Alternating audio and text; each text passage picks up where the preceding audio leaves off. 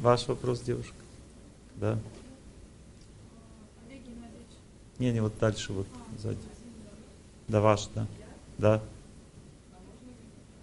Можно. Микрофон идет за, за человеком.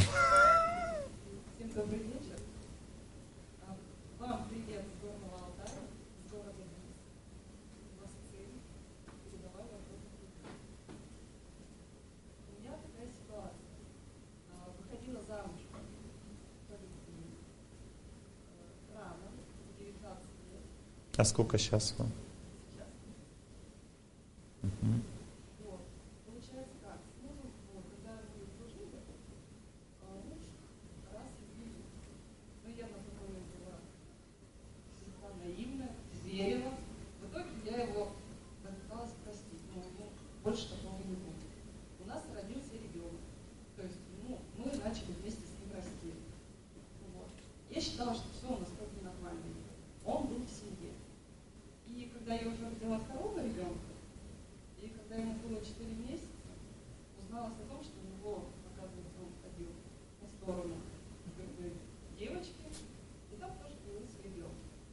А вот видите, какой плодовитый мужчина. Может, у него даже еще и третье есть там где-то, никто не знает.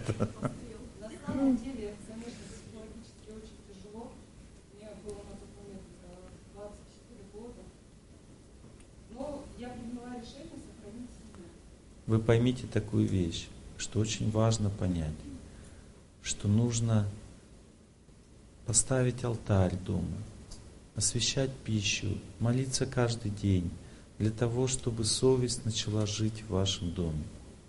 Понимаете, совесть укрепляет сердце женщины, делает ее сильной, а сердце мужчины становится опасливым, он начинает опасаться, э, изменять, гулять, делать глупости. Понимаете, в вашем доме нет совести.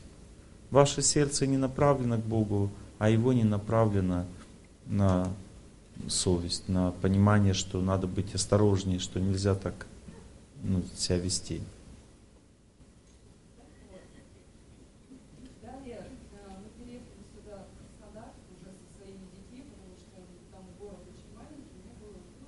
Все переехали со своими детьми или только вы? Да. Что, да? То есть вы вдвоем переехали, та женщина не переезжала? Ага. Вот. И далее здесь у нас тоже накапливались отношения, и, ну, если честно, откровенно, мне тяжело было простить, и каждая ссора у нас иной раз, я, конечно, срывалась, и много раз Этот человек олицетворяет ваши отношения с Богом. Причем тут он? То есть у вас нет отношений с Богом, он показывает вам вашу жизнь. Как, как женщина настроила совесть в семье, так как она и будет жить. Совесть имеет женскую природу. Ну, то есть женщина совестливо живет, думает о Боге, тогда мужчина тоже, на мужчине это отражается. Если нет, значит нет. Мужика самого совесть не проснется. Не, не ждите, не надейтесь. Да, и получилось так, что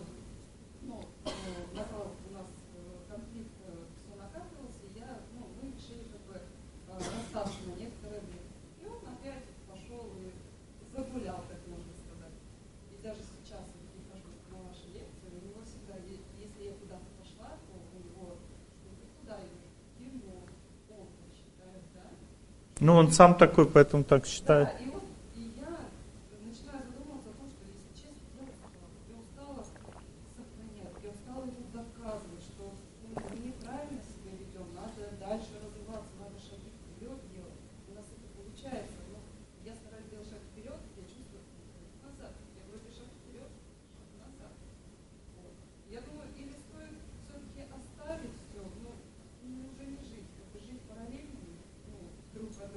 Вы хотите в пустыню жить одна?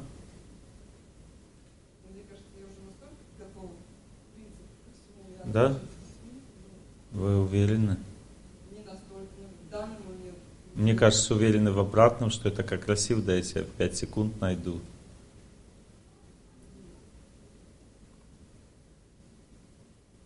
Вы должны понять одну вещь, что не имеет значения, будете жить вы сейчас с ним или без него. Вы живете неправильно. Поэтому ваша жизнь течет таким образом. Это не он виноват во всем, а ваша судьба так действует. В ней нет совести в вашей жизни. Вы живете для детей, он живет для себя. Так все бессовестно живут в этом мире. Женщина думает, если я для детей живу, значит это совестливая жизнь. Нет. Женщина получает счастье от детей, мужчина от женщин. В чем разница? Надо жить для Бога. Если такой жизни не будет, тогда не будет ничего. Что касается отношений с этим человеком, вы не можете разрушать эти отношения. Вы ими наказаны. Если вы их разрушили сами, то дальше у вас будет одинокая судьба, пока вы не раскаетесь 10 раз в этом во всем. И только через 6-7 лет вы получите себе новый шанс. Зачем вам это надо? Я тоже понимаю, что в этом возрасте все дети, и если не он, то другой. Нет, дело в том, что ваша иллюзия заключается в том, что будет другой, но другого не будет. Вы будете одна 7 лет находиться. Понимаете, проблема заключается в том, что вы задаете мне вопрос, но мне не верите. Вы задали мне вопрос только с одной целью, чтобы я согласился с тем, что вы ушли от него. Но я не соглашусь. Вы должны меня услышать. Я вам стучусь в ваше сердце, но оно не слышит меня. Так же, как вы не- как ваш муж не слышит вас.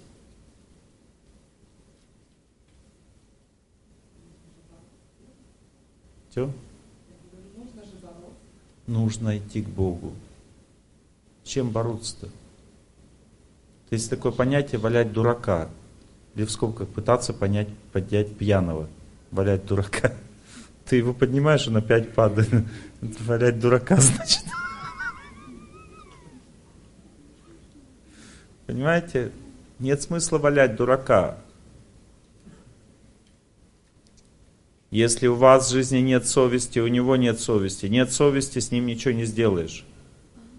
Мужчина без совести бесполезен. С ним ничего не сделаешь, он непредсказуем, он невменяем, он ненадежен. Но бросать его все равно нельзя.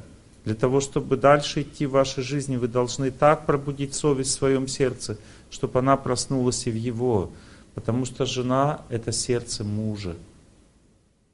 Вы в своем пробудите совесть в отношениях с Богом, у него проснется.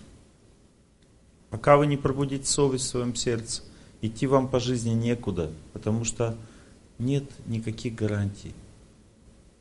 А если бросать этого человека, то будет точно одна гарантия, это одиночество надолго.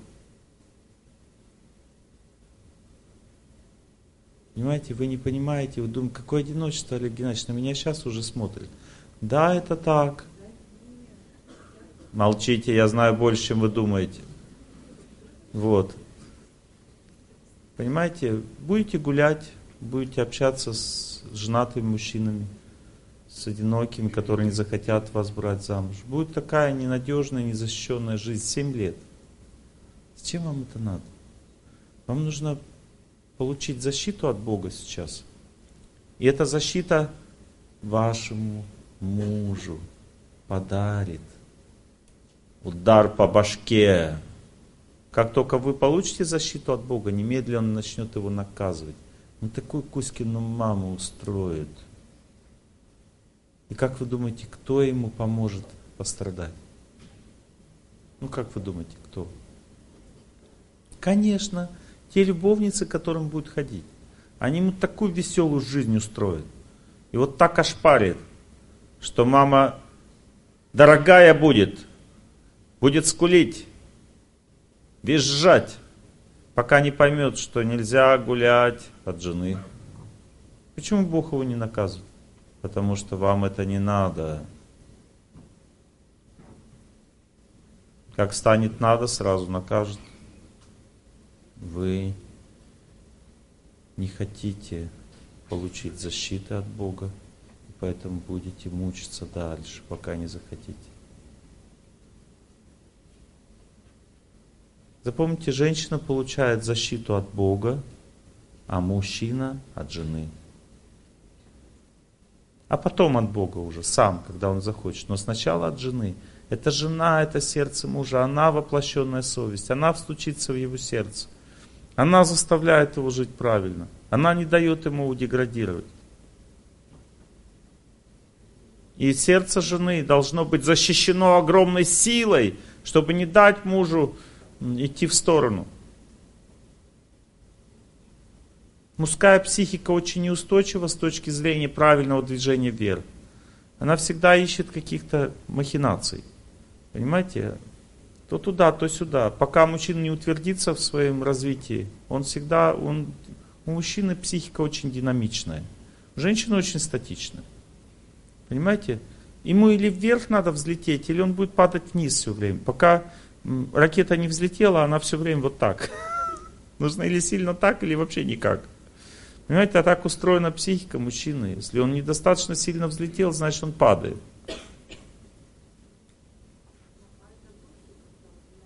Это не духи. Это такие же, как вы.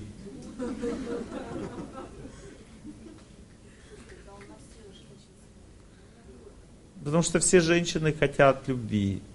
Поэтому они улыбаются мужчинам, неважно, особенно одинокие женщины. Улыбаются любым мужчинам, кто клюнет, то хорошо, на безрыбье и рак рыба. Мужчины смотрят на женщин, потому что женщины показывают себя. Так устроена эта культура. В древней культуре женщины закрывали лицо. Они не показывали себя. Сейчас все женщины себя показывают, еще и как показывают. И что мужчинам остается делать? От женщины исходит такая сила, что на нее невозможно не посмотреть. Я это понял, когда был еще в седьмом классе. Меня посадили рядом с девочкой, у ней были короткая юбочка была, потому что уже в моду входила тогда это все. Она сидела, я хотел на доску смотреть, а глаза, они туда вниз как бы, да, сами тянулись. Такая энергия исходит от женщины, такая сила. Я не знал, что мне делать. То есть я хотел учиться математику изучать. Но глаза хотели изучать что-то другое. Понимаете, так устроен этот мир. И женщины должны это знать, они должны закрывать свое тело, должны вести себя порядочно. Но если они так не ведут себя, то что, какой результат вы хотите от этого всего? А результат разрушенной семьи. Потому что, понимаете, как есть у женщины две проблемы. Одна проблема, она любит показывать себя всем подряд. Это проблема, понимаете? И вторая проблема, если она увидела человека, который ей подходит, она теряет разум. Она готова поверить во все, что он скажет.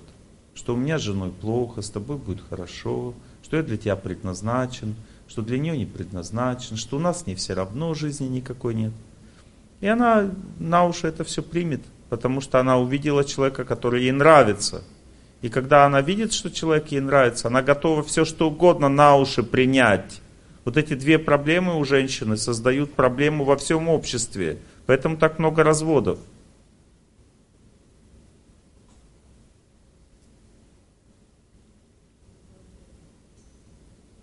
Чего вы от женщин хотите? Найдите, защиту у Бога. И тогда у вас не будет проблем с мужем. Он ему так даст по башке, что ему не захочется гулять больше. Потому что женщины бывают разные. Знаете, я знаю одного человека, он гульнул разок и такую подцепил себе, что она начала шантажировать его. Если ты ко мне еще не придешь, да у тебя такая будет жизнь. И у нее были возможности это делать. Он так перестрадал, бедняга. Уже сам был не рад, что он с ней связался.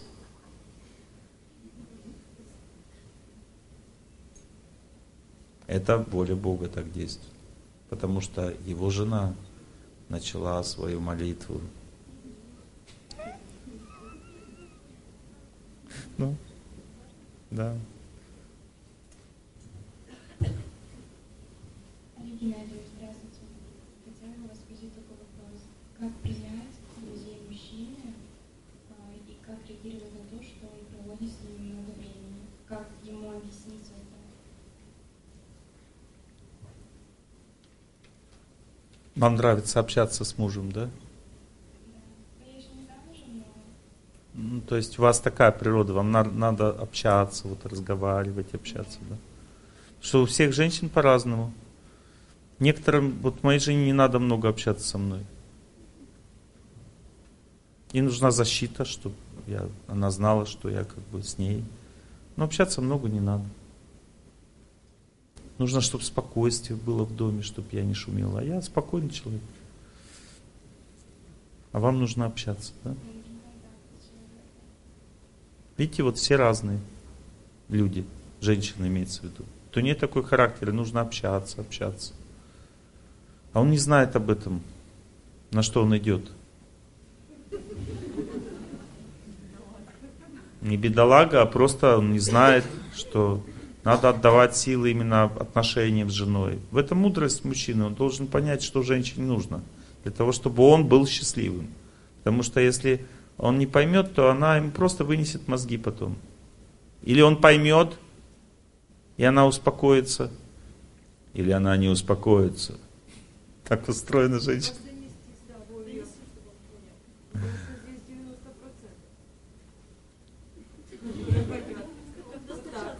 90 Женщины хотят, да, чтобы так общались, чтобы с ними слушали.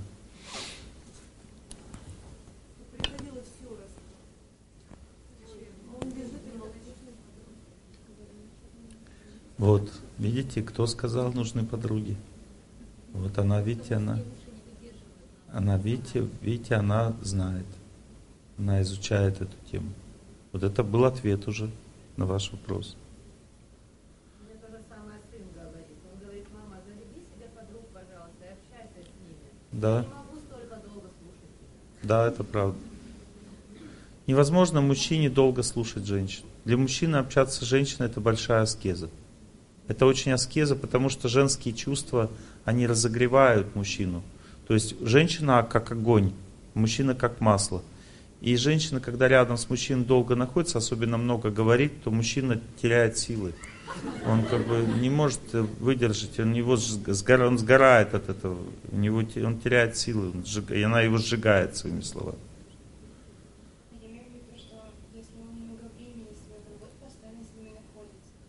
Все мужчины так находятся в основном или на работе, или с друзьями.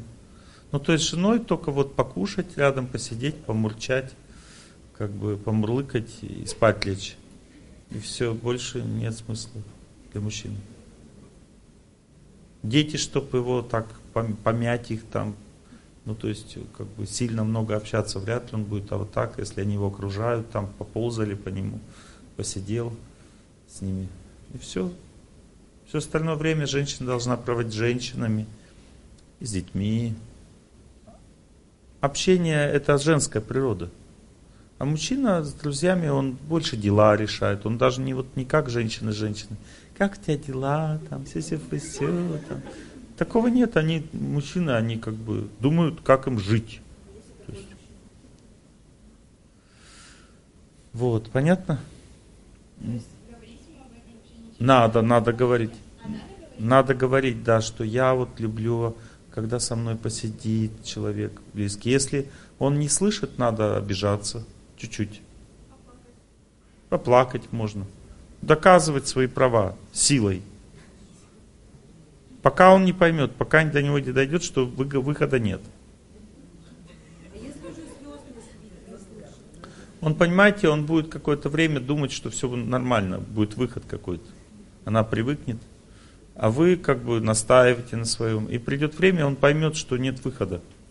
Надо сидеть, общаться. Но, но все равно это для мужчины аскеза. То есть это не то, что вот он... Не то, что вы думаете, что если бы он с друзьями не проводил много времени, он бы с вами много времени проводил. Это все равно, что вот если мороженка, она много времени в морозилке не проводит, а то со мной будет много времени проводить. Ну попробуйте, она просто растает. Мужчина рядом с женщиной теряет себя. Если он долго с ней находится, он теряет силы, теряет внутренние резервы. Он тает просто и все. А вы думаете, что друзья виноват? Нет, это просто природа так устроена, мужчина. Больше того, если бы вам попался мужчина, который любил с женщиной бы поговорить, то вы бы пять минут рядом с таким человеком бы не просидели. Вот представьте такого мужчину, а? Да, да, м-м, отлично. Вы что, сможете с таким мужчиной общаться? Это же будет тошнить просто от этого человека.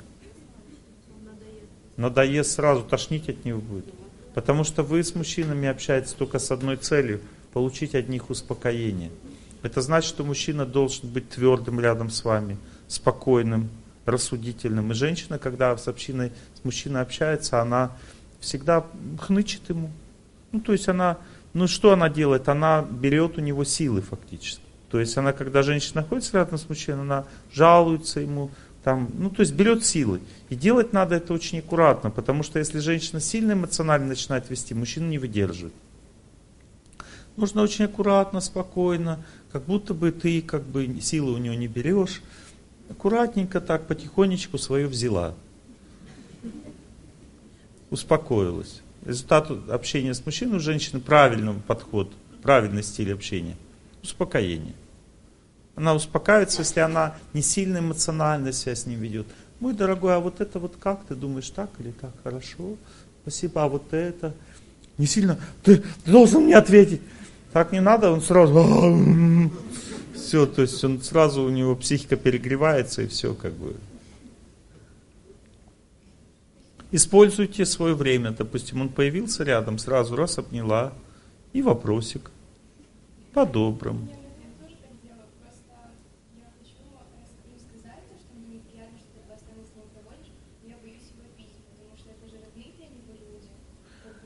Вам надо понять, что это не, не поменяется никогда. Так устроены мужчины. Да. Вам надо просто найти подружек и у них найти. А это достигается по-другому. Это не достигается с помощью беседы. Если вы хотите, чтобы он ближе был к вам, надо сделать несколько вещей. Первое. Когда мужчина ложится отдыхать, в этот момент женщина может сделать так, чтобы он был ближе. Надо подойти, погладить его по головке, там, помять ему щечки, там еще что-нибудь. Как-то так, ну как бы. В тот момент, когда он расслабляется, ложится спать, он ваш, тепленький, можно с ним что хочешь делать. Вот. Второй момент, когда мужчина голоден, надо так готовить, чтобы он всегда хотел кушать только ваше. И все тоже он становится ближе. Он зависит от вас тогда. Когда он отдыхает, он зависит от вас. Когда он хочет кушать, он зависит от вас.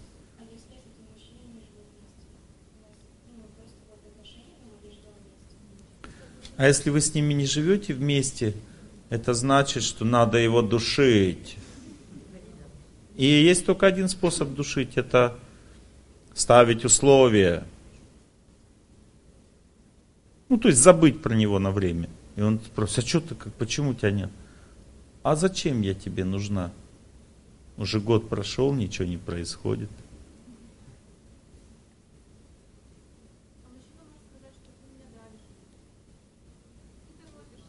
Правильно.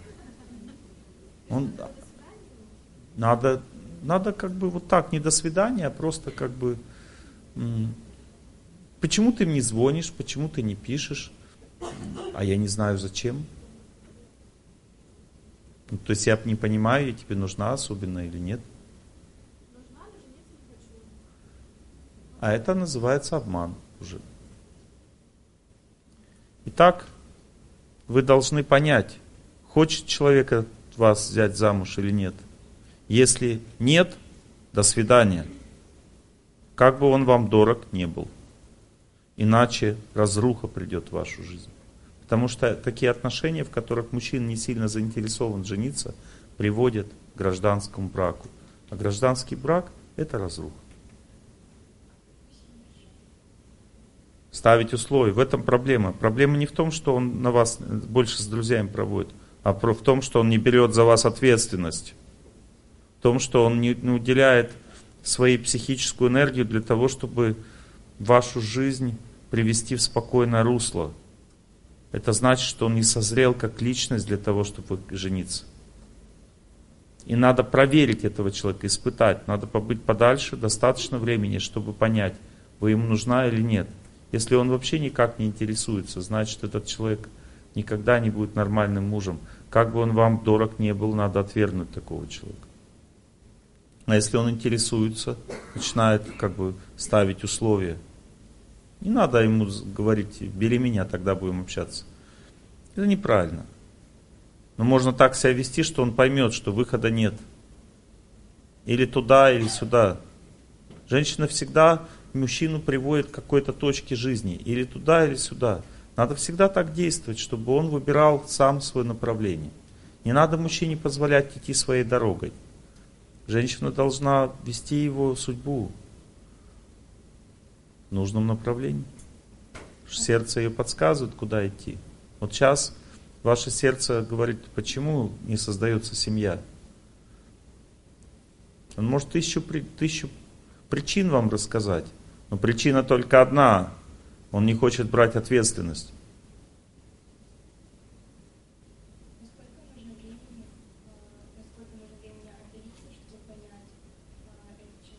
Насколько отдалиться? Все пони... Вот вы да, отдаляетесь, и все понятно становится. Если он не пишет, не звонит, не стучится, значит, вы ему не нужна.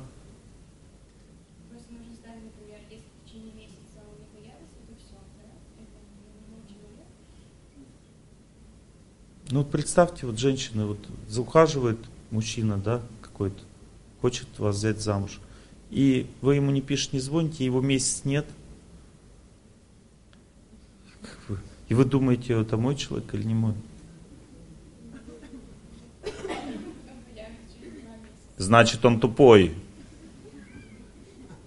А тупой вообще не нужен.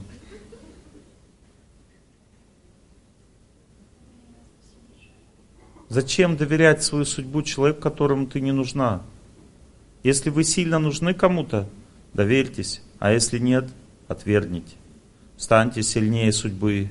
Станьте, женщина должна быть очень достойной для того, чтобы у ней был хороший муж. Не позволяйте унижать свою судьбу и себя. Если человек вами не интересуется, значит он не готов. Или вы ему не нужна. Одно из двух.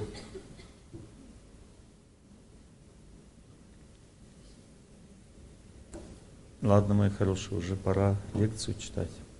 Ваши вопросы никогда не закончатся, никогда.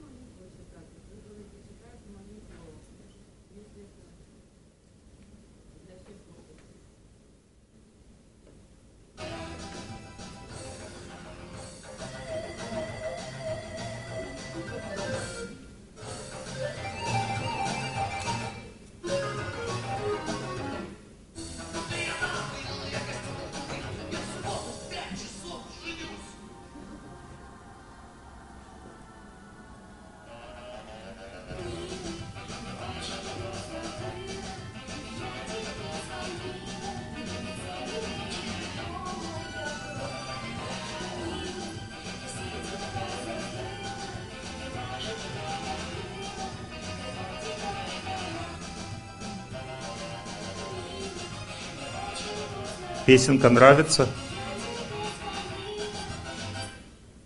Это не ваша песенка? Нет? Смотрите. Не упустите момент. То он общался, общался с ней, потом забыл тебе сказать, что я пять часов женюсь на другой.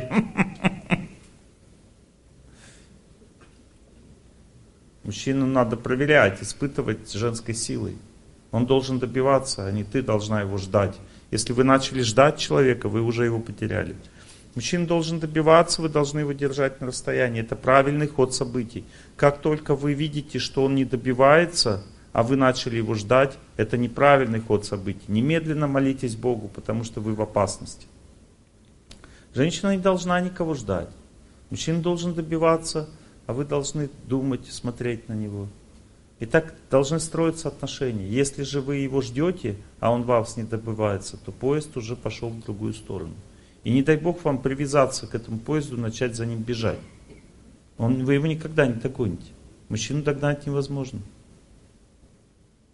Если он идет в вашу сторону, он ваш. Не пошел в вашу сторону, не ваш. Найдите своего. Или сделайте этого своим, своей женской силой. А если нет силы, тогда нечего общаться. Станьте сильной. Сила идет от Бога. Сильная означает, не позволяет себе кого-то ждать. Пускай он бегает. Значит, сильная. Слабая ждет все время. Станьте сильной. Энергия любви идет только в одну сторону. И нужно, чтобы она в правильную сторону пошла. Это ваша энергия, энергия любви. Она принадлежит Богу, но Бог ее дал женщине. Вы должны молиться Богу, служить Ему, думать о Нем так, чтобы ваша психика была всегда умиротворена и спокойна. И тогда энергия любви пойдет в вашу сторону, и он будет вас добиваться. Но если вы упустили энергию любви, она пошла в него сторону, и вы начали его ждать. Это значит, что вы теряете человека. Сейчас вы теряете человека. Поверните энергию любви в свою сторону. Женщина должна управлять энергией любви, научиться. С помощью силы. Сила в отношениях с Богом находится. Итак, видите, весь этот мир устроен таким образом, что человек рано или поздно понимает, что без э, духовной жизни, без Бога никуда не деться. Ни одного шага не сделать. Все время все какие-то засады. То там, то здесь. Везде испытания. Поэтому кульминацией жизни человека является вот это вот ощущение истины в своем сердце, когда он понимает, откуда брать силы. Потому что пока нет силы, всегда кажется, возвращать, не возвращать, правильно, неправильно. Ну, то есть это всего лишь результат силы. Когда человек сильный, у него нет как бы идеи возвращать, не возвращать. Раскаиваться или не раскаиваться перед женой. Нет, нет проблем в этом. Проблема только в силе, потому что раскаиваться не хватает сил. Возвращать не хватает сил. В этом проблема. Не хватает сил понять человека. Вот возвращать нет. Почему непонятно? Потому что не понимаешь, что за фрукт. У тебя не хватает сил понять. А эта сила идет от Бога. Это Бог дает знания человеке. Вот почему я о вас так много знаю. Думаете, у меня способности какие-то? Нет, вы ошибаетесь. Это Бог мне дает. Иногда не дает, если не положено. Или вам, или мне. Вы точно так же можете все понять про человека, если вы будете с ним больше иметь отношения с Богом. Вот и все. В этом проблема только. И вы думаете, если Олег Геннадьевич мне не скажет, я умру. Мне надо знать, что он скажет. Это неправильное мышление. Вам надо просто помолиться Богу, и вы узнаете все, как надо. У вас в знание придет в ваше сердце. Я вижу, как происходит даже через несколько дней. Девушка помолилась Богу, знание пришло в ее сердце, она пришла уже в другом настроении совершенно. И все получилось. И опасность миновала в жизни, она отошла от, от человека. Хотя раньше она думала, что нет никакой опасности, у меня все классно. А я видел, что есть. И поэтому напугал ее, заставил как бы думать по-другому, силой. Понимаете, мы много не знаем про свою жизнь, потому что у нас нет контакта с тем, кто знает. Бог живет в сердце человека, как совесть или как радость, или как знание, или как печаль. Когда человек чувствует неудовлетворение, что все тяжело, он не знает, где выход, это ощущение тоже Бог дает сердце и показывает, ты живешь неправильно, ты живешь неправильно. Понимаете, люди обычно не, не мыслят системно, они думают, что вот нет выхода, значит надо где-то в другом месте искать работу. Если мне плохо, значит надо уйти с этой работы. Они ищут ситуативно как бы проблему. Они думают, что вот сейчас работу поменяю, станет легче. Жену поменяю, станет легче. Мужа поменяю, станет легче. Это все не так. Когда тебе трудно, что-то непреодолимо в сердце, у тебя нет достаточного контакта с Богом. Вот, допустим, вы чувствуете в квартире, как бы бегаете по квартире и как бы что-то мне плохо, что-то мне плохо. А плохо, потому что воздуха не хватает. Откройте форточку, а еще лучше выйти на улицу. вам станет хорошо. Но человек этого не может понять. Он думает, что у него как сегодня плохой день, плохое настроение, а ему просто не хватает воздуха. Точно так же в жизни не хватает той силы, которая преодолевает трудности. Эта сила называется Бог. И люди, которые имеют эту силу в своем сердце, выглядят как? Как они выглядят? Богатыми они выглядят. Наполненные Богом. Слово богатый сейчас как бы означает, что у него полный карман денег. Понимаете, богатый это другое совсем. Богатый это наполненный Богом человек. У него все хватает внутри. У него нет такого, чтобы что-то не хватало. Значит, богатый человек, наполненный Богом. Ну, часто люди, у которых много денег, они бедные. Потому что, ну, приведу вам пример. Один в скобках богатый человек, пригласил, очень богат, э, пригласил меня к себе в гости, чтобы я сделал ему консультацию. Ну, я решил прийти, хотя у меня не было особого желания, тем более у меня не было желания получить от него какое-то вознаграждение. Я просто хотел посмотреть на этого человека, на его жизнь. Он хотел воспользоваться моими знаниями. У нас был взаимный интерес. Я когда пришел, увидел, что этот человек в это время строил огромные просто дома, там, высотки в Москве, ну, очень высокие. Выше не бывает. И он думал, что он самый крутой в Москве. Просто, ну, самый крутой, понимаете. И когда я посмотрел на его жизнь, я прям зашел э, во всю его жизнь. Я увидел его сына, его жену, его самого, его прислуг. Все увидел я, когда вижу людей, вижу их отношения сразу между друг другом. Я видел, сколько там предательства, сколько лицемерия, что они друг друга не любят, что жизнь у них ужасна, что там просто один обман царит вокруг. И никакого счастья в этом во всем нет. Ну, меня начал спрашивать о разных вещах. У него было много красивых камней, таких вот больших, там в, этой квартире. Он богатый человек. Я говорю, все эти камни действуют на вас. Он говорит, ну давай проверим. Я говорю, давай.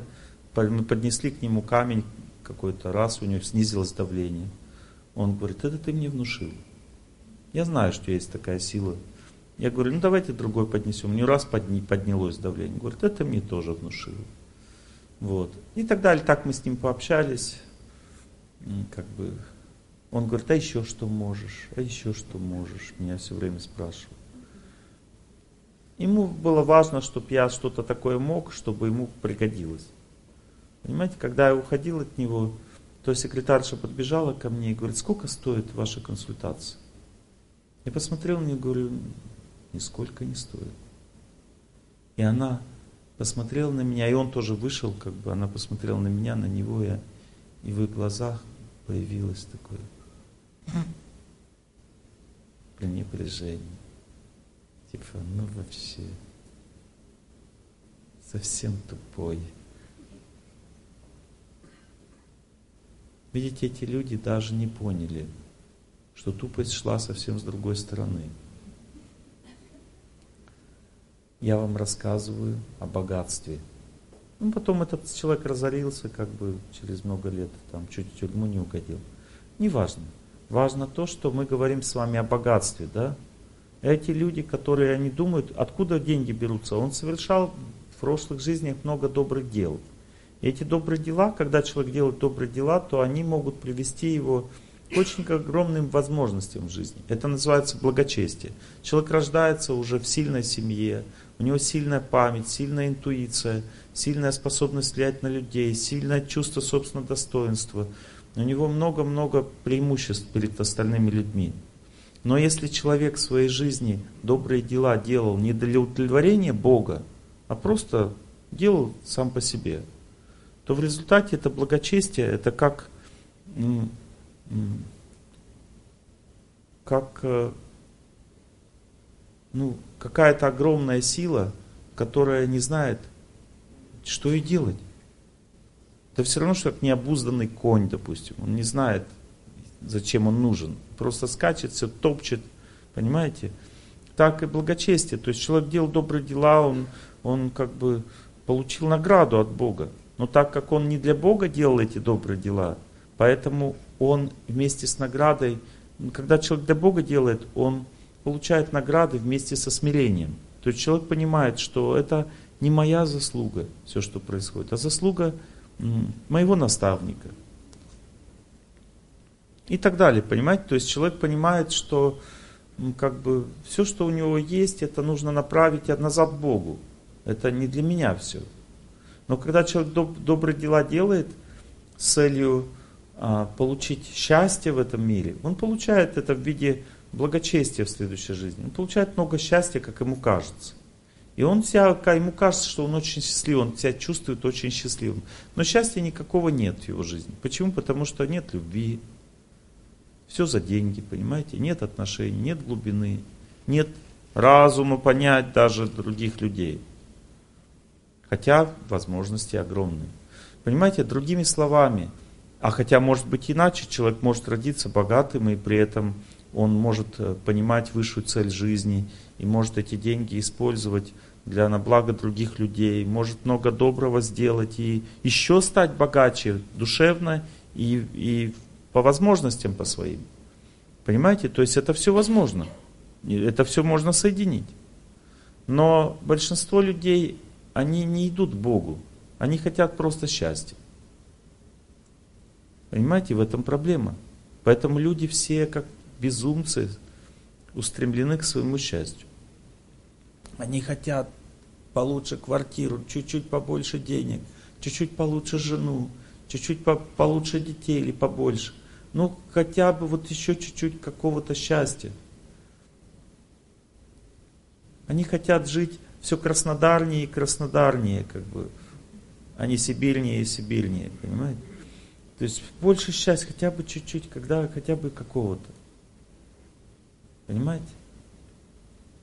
Это счастье все есть, да, это счастье краснодарной жизни есть. Когда нет снега, всегда от солнца, и так приятно, все хорошо. Люди приезжают, уезжают, удивляются, говорят, как это возможно? Почему у вас не холодно? А вы говорите, а у нас всегда тепло. Да? И смотрите на несчастных сибиряков. Да? Но счастье человека зависит от его добрых дел. Можно и в Сибири быть супер счастливым, и в Краснодаре супер несчастным. Пытайтесь это понять. Точно так же, как богатство природы всегда там, где больше солнца, там больше богатства природы, там фрукты, и там трава, и цветы. Там много богатства. Но это богатство может человек не увидеть, потому что жизнь его может быть отравлена неправильным пониманием смысла. Понимаете? Вот у меня в Сибири, допустим, приходят на лекции по 500 человек, а в Краснодаре на 200. И я удивлялся, почему так. А причина заключается в том, что здесь много людям дано богатство, наслаждение. Они не задумываются о смысле жизни. А когда они страдают, они просто вопят, как сумасшедшие, но не пытаются обратиться, обратиться к знанию. Понимаете, о чем я говорю сейчас или нет? О том, что даже если человеку все дано, это не значит, что он будет счастливым. Счастье приходит, когда человек правильно живет, когда он свою жизнь направляет в нужное русло. А вот это надо серьезно изучать. Допустим, почему в моей жизни все не клеится? Почему все не так? Потому что жизнь направлена не в то русло.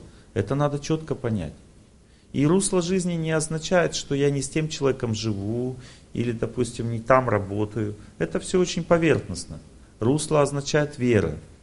И даже вы скажете, я в храм хожу и как молюсь каждый день. Ну, почему у меня не то русло? А потому что этого недостаточно. Нужно понять, что само похождение в храм – и сама молитва может быть тоже очень поверхностной. Потому что надо реально очень глубокие отношения строить с высшей истиной, понимаете? Нужно свою жизнь Богу пытаться отдавать. Как? Как можете? Допустим, что-то пожертвовали в храм, допустим, отдавать сердце свое, своей жизни. Господи, я хочу Тебя любить. Это в молитве человек делает. Он должен думать, Пускай ты будешь счастлив, а не я. Ты такой замечательный. Хоть я тебя не знаю, но я знаю, что ты такой. Вот это молитва восхваления Бога. Надо Бога хвалить, прославлять Его, благодарить Его за все, что Он сделал здесь для людей. Нужно пытаться поближе к Нему быть, понять Его.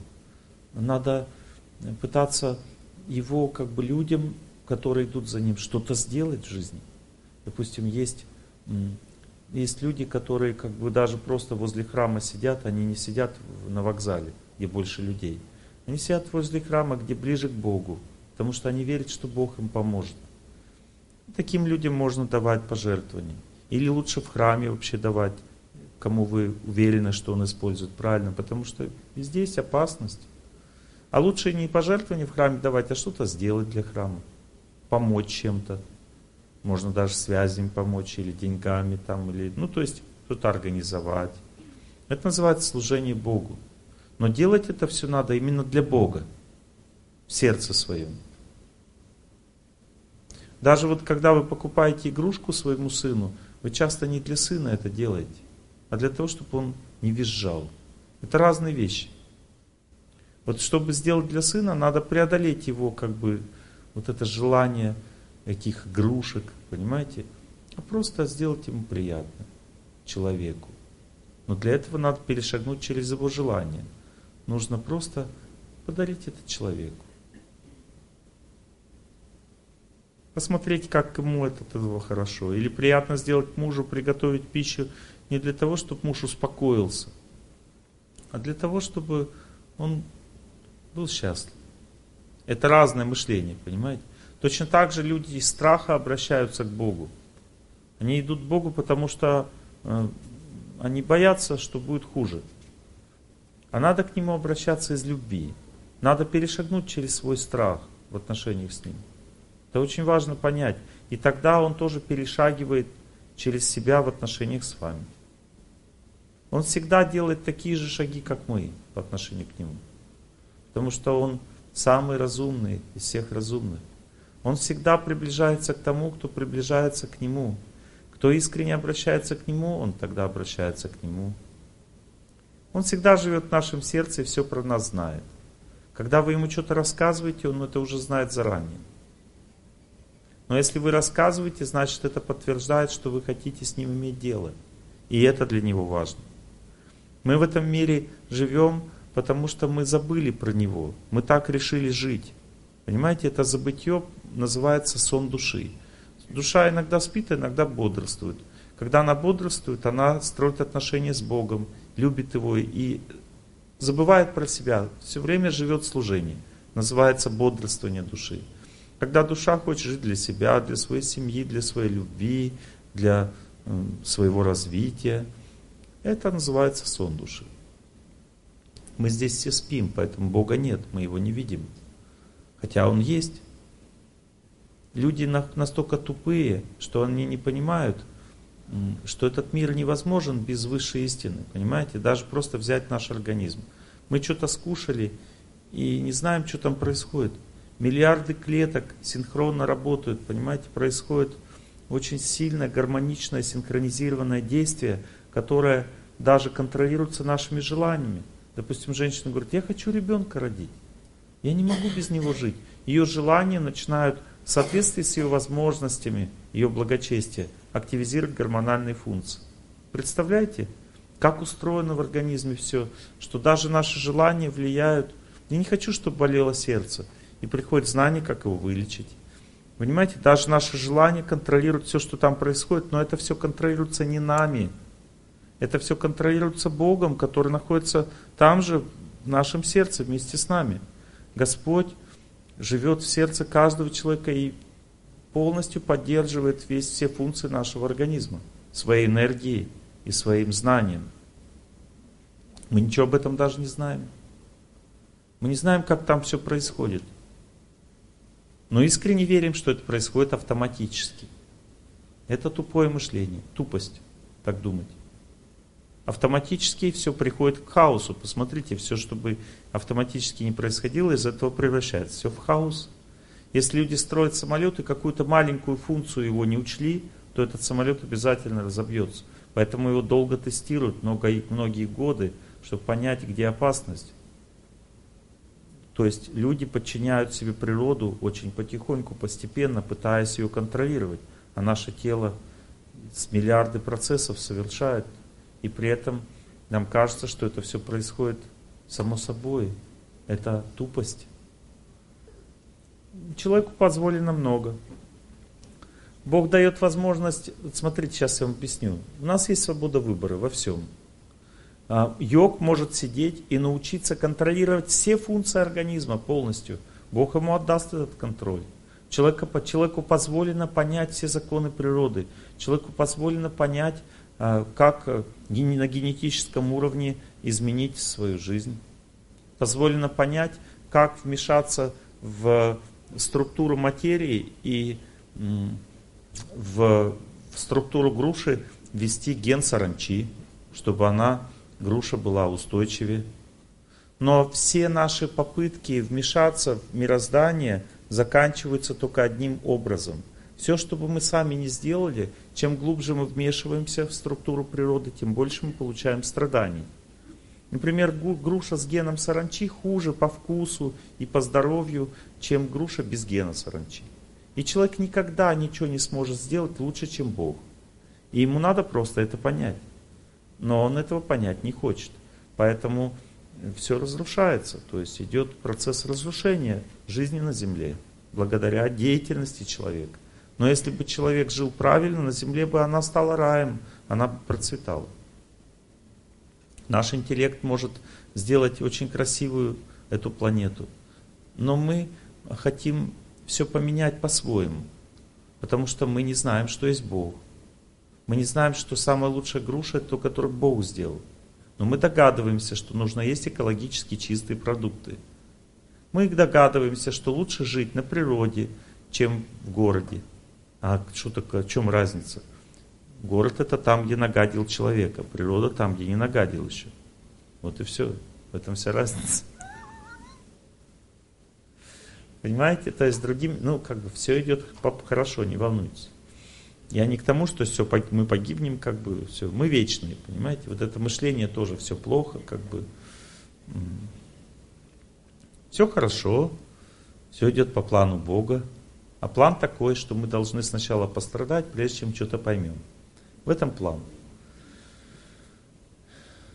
Или через знание человек получает счастье, или через страдание – Знание заключается в том, что эта жизнь не предназначена для того, чтобы рожать детей, не для того, чтобы построить себе квартирку или домик, не предназначена для того, чтобы стать хорошим человеком и всех любить.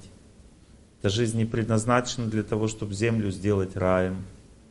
Эта жизнь предназначена для того, чтобы понять Бога. Больше нет цели для этой жизни, в которой мы живем никакой. А все остальные цели могут сделать эту жизнь наполненной, счастливой, радостной. Но интересно знать, что чем больше человек понимает Бога, тем больше он также понимает, как правильно жить в этом мире, чтобы не болеть, чтобы была семья, чтобы все было хорошо. Поэтому высшая цель человеческой жизни – это постижение высшей истины. Веды говорят – если человек живет рядом с большой рекой, ему не нужны маленькие колодцы. Он может много воды взять сразу, столько, сколько ему нужно. Понимаете? Точно так же, как человек, который постиг высшую цель вед, все остальные цели будут автоматически достигаться. И можно это объяснять на многих-многих примерах. Допустим, девушка, которая живет в молитве и наполнена Богом, она становится не просто красивой, а ее красота становится качественной, она привлекает хорошего человека. Понимаете, мужчина, который молится Богу, он не становится не просто могущественным, а его могущество становится качественным и ведет его не туда, где ему по башке дадут, а туда, где у него будет успех. Понимаете, то есть любая сила, которая существует в этом мире, женская, мужская, она вся может быть грубой и глупой, и может быть очень глубокой, чистой и сильной. Вы теперь скажете, почему тогда люди, которые идут к Богу, ну, то, то не так много богатых людей среди них? Почему вот все, которые идут к Богу, в основном не богатые? Почему так? Объясню вам, почему так. Потому что любое богатство этого мира, оно отвлекает от Бога. И поэтому Бог, Бог человеку дает столько возможностей, сколько он вытягивает, чтобы идти дальше к Нему. А если человека мешает идти к Нему, Бог отнимает у него, не дает ему. Так устроен этот мир. Но если человек очень сильный, он может сильно идти к Богу и много сильно людям помогать, почему Бог ему не дал много? Нет проблем, он не жмот. Он просто пытается нас вести правильно нашим путем, чтобы мы быстрее к Нему пришли. Итак, вы должны понять и усвоить одну вещь. Если вы страдаете, если вам плохо, то это значит, что просто одна вещь. Вы идете неправильным путем в жизни. Вы скажете, ну я уже хожу в храм, ну я уже делаю то, делаю все. Значит, делайте недостаточно. Нужны более глубокие отношения. Глубокие отношения означает изучать жизнь святых, научиться сильно уважать тех, кто идет к Богу, почитать этих людей, уважать этих людей сильно. Изучать жизнь святых и проникнуться их путем жизненным. Понять, что этот путь очень чистый и светлый, гораздо светлее моего. То есть путь Богу это познание, путь познания. Нужно изучать тех, кто к нему идет, изучать этот мир, а как он устроен, глубже изучать. Вот, допустим, разные приведу примеры отношения к этому миру. Это все процесс познания.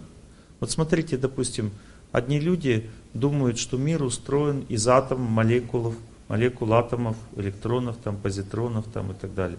Это правда? Конечно, правда. Это правда.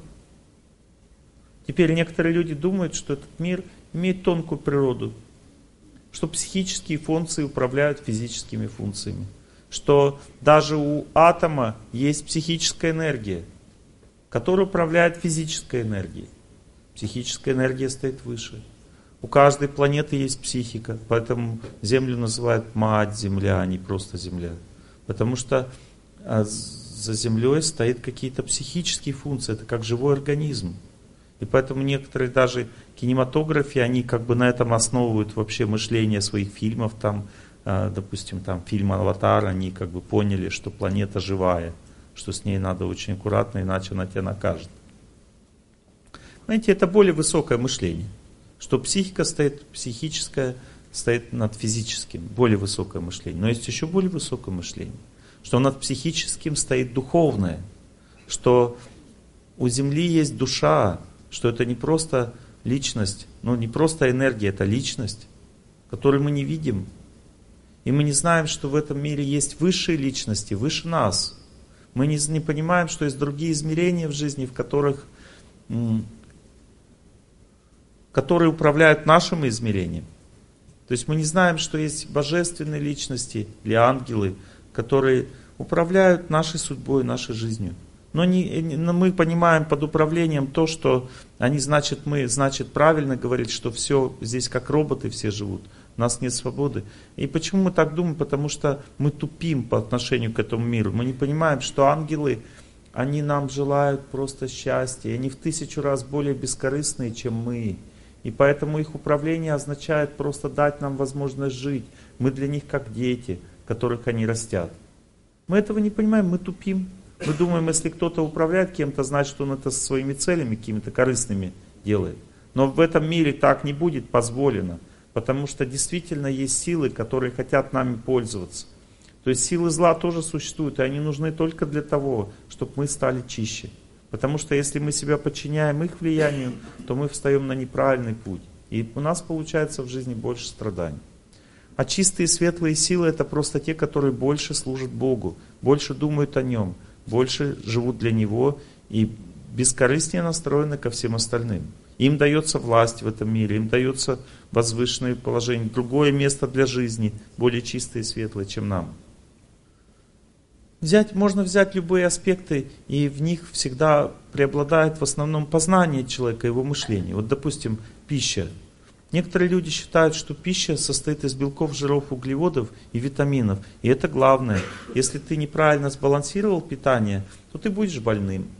В чем заключается изъян этого мышления? Ни в чем. Это правда. Если ты правильно по белкам, жирам, углеводам балансируешь свою пищу, ты будешь здоровым. Но понимаете, есть более высокое мышление. Потому что белки, жиры, углеводы это всего лишь материя. А есть еще тонкая материя, это психическая составляющая пищи. Например, яблоко дает человеку радость, а инжир, допустим, дает любовь. Понимаете? Понимаете, то есть есть психическая составляющая пищи. Когда человек это понимает, он уже думает, а что дает, допустим, чеснок человеку, когда он ест. А он дает ему наглость. И некоторые говорят, да ладно, Олег Геннадьевич, в чесноке содержатся фитоциды, они убивают бактерии, он полезный. То есть они с химической точки зрения мыслят. Я говорю, да, пожалуйста, с химической точки зрения он полезен. Но с психической точки зрения он человека делает наглючим. И поэтому наглые люди любят чеснок, а похотливый лук. Потому что лук делает человека похотливым. У него появляется жажда к сексу от потребления к этой пище. Вы ничего этого не знаете. Грибы, вы скажете, это очень полезная пища, там много белков. Это белковая пища очень полезная. А грибы это пища, которая делает человека хитрым, лицемером, лжецом. Потому что они так живут. Они паразитируют все время. Как мне одна девушка сказала, «А посмотрите, мы вот выращиваем вешенки очень чисто. Это чистые грибы. Я говорю, ну покажите, где вы выращиваете. Она привезла меня в подвал, там висят мешки, на мешках плесень, а на плесень вешенки. Я говорю, то, что плесенью питается, не может быть чистым. То, что растет в темноте без солнца, не может быть чистым. У вас неправильное представление о чистоте. То, что воняет, не может быть святым. Потому что там вонь стояла в этом месте. Так растут грибы. И вы думаете, Олег Геннадьевич, вы ничего не соображаете, я все равно буду есть, это белковая пища. Да, я согласен, это белковая пища, вы когда едите грибы, вы получите белок. Но на психическом плане вы получите склонность обманывать. И эти грибы, они что делают? Они не просто обманывают, они саму систему обмана как бы утверждают в организме. То есть человек, другими словами, когда есть грибы, у него рушится иммунитет. Потому что иммунитет означает правда, способность распознавать. Так, если на дерево один гриб сел, потом садится другой, и постепенно дерево рушится. Почему? Потому что это такой вид жизни. Но мы не понимаем этого, у нас другое мышление, у нас химическое мышление. Или мы грубые материалисты, мы понимаем пищу только под витаминами, а лечение для нас это только таблетки. Почему так? Потому что мы тупим, у нас не более не, не слишком глубокое представление об этом мире. Но еще более глубокое, понимаете, некоторые думают, о, вот энергетическое представление жизни, давайте будем есть только сырую пищу, мы сыроеды, мы верим в энергию. Хорошо, правильно, это более высокое представление о питании. Но есть еще более высокое, когда человек верит не в энергию пищи, а понимает, что есть психическая энергия в пище, а есть духовная. Поэтому, когда человек с молитвой готовит, тогда эта пища очищает его от грехов. Представляете? То есть человек кушает, и его грехи, которые он совершил, становятся меньше. Благодаря тому, что он кушает освященную пищу. Видите, есть физическое представление о пище, есть психическое, а есть духовное. И надо всегда ставить одно над другим. То есть, конечно, надо сбалансированное по белкам, жирам, углеводам кушать, но надо кушать то, что психически не разрушает твою жизнь. Нужно кушать, питаться без продуктов насилия. Потому что психика а, продукта, мясо, допустим, это, а, а, этот продукт пропитан отчаянием животного, которое ушло из жизни, потому что его насильственно уничтожили. Но люди не понимают этого, не чувствуют этой энергии, потому что они сами едят. Есть такой закон, когда человек к чему-то соприкасается, он не понимает природы этого. А когда он отодвигается от чего-то, он может тогда это понять. Когда человек не кушает мясо полгода, он начинает чувствовать какая-то отвратительная пища. Но пока он ее кушает, он никогда это не поймет. Пока человек живет в публичном доме, он никогда не поймет, какая это отвратительная жизнь. Но когда он отодвигается от публичного дома, он сразу это понимает. Пока человек с чем-то соприкасается, он не может понять, насколько это ужасно. Потому что это находится внутри него. Понимаете, этот мир имеет много-много слоев жизни. И чем выше слой жизни, тем больше счастья. Понимаете? То есть есть разные уровни сознания развития людей. Вы часто удивляетесь, почему человек этого не понимает. А вы сами-то это когда поняли? Человеку нужно полгода примерно слушать лекции, чтобы он включился, чтобы он понял, как он живет, что происходит. И даже Олег Геннадьевич может пять раз одно и то же сказать, и вы только через год поняли, что он имел в виду. Потому что человек не развивается так быстро, нужно много времени, чтобы что-то осознать. Развитие человека требует огромных внутренних усилий, и в этом смысл человеческой жизни. Именно в развитии вот в этом. Потому что знание облегчает очень сильно жить. Знание просветляет взгляд. Человек может понять, за кого выходить замуж, за кого нет. Кто как себя ведет, как воспитывать человека, как не воспитывать, как его поставить на место. Все это знание. Но знание также сопровождается силой, понимаете? Люди страдают от бессилия. Как человека сделать так, чтобы он все понял? Это нужны силы, а силы идут от Бога. Невозможно человека поменять, если ты не, не имеешь этой силы.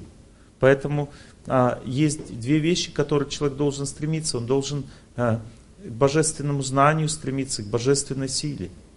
Есть материальная сила. Если ты много будешь белковой пищи есть и качаться там, у тебя ты получишь сильные мышцы. Это хорошо или плохо? Если бы это было плохо, я сегодня бы не бегал по улице и не занимался на снарядах. Это хорошо для здоровья. Но это, понимаете, здоровье в теле это не означает, что человек есть разные уровни развития сознания у человека. Допустим, человек устремлен к телу.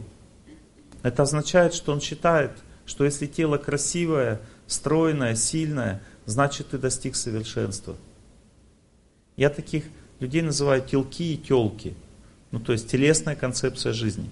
То есть как они выглядят, эти люди? Они все время рисуются, у них все круто. И они здоровые. То есть они красивые, здоровые люди, у них они стройную фигуру имеют. Но они не понимают, что это тело скоро превратится в что-то такое не, не сильно красивое. Если взять, допустим, Шварценеггер, он был очень красивым в молодости. Тело было очень красивое, сейчас уже не такое. Оно обвисшее, обрюзглое все. Почему? Потому что тело стареет все время. И его невозможно всю жизнь поддерживать в таком сильном, ну как бы, понятно, что если человек следит за своим телом, оно даже в старости будет более-менее нормальным. Ну, как бы сказать, что сильно нормальным, вряд ли. Ну, так, как бы, более-менее. Но человек, если вкладывает в тело все свои энергии и силы всю жизнь, к чему он приходит? К тому же самому, что приходит человек, который не вкладывает туда все свои энергии. Тело становится старым и немощным. Конечно, у одного раньше, у другого позже. Поэтому и нужна физическая нагрузка. Поэтому и нужен спорт для того, чтобы в здоровом теле жить. В этом разум заключается. Но понимаете, если сознание души верит в тело, то оно также от тела будет страдать. Одна моя родственница в молодом возрасте говорит, я хочу нос поменять. У нас носы длинные у всех. Я хочу сделать операцию на нос, потому что меня никто замуж не возьмет с таким носом. И было всего 15 лет.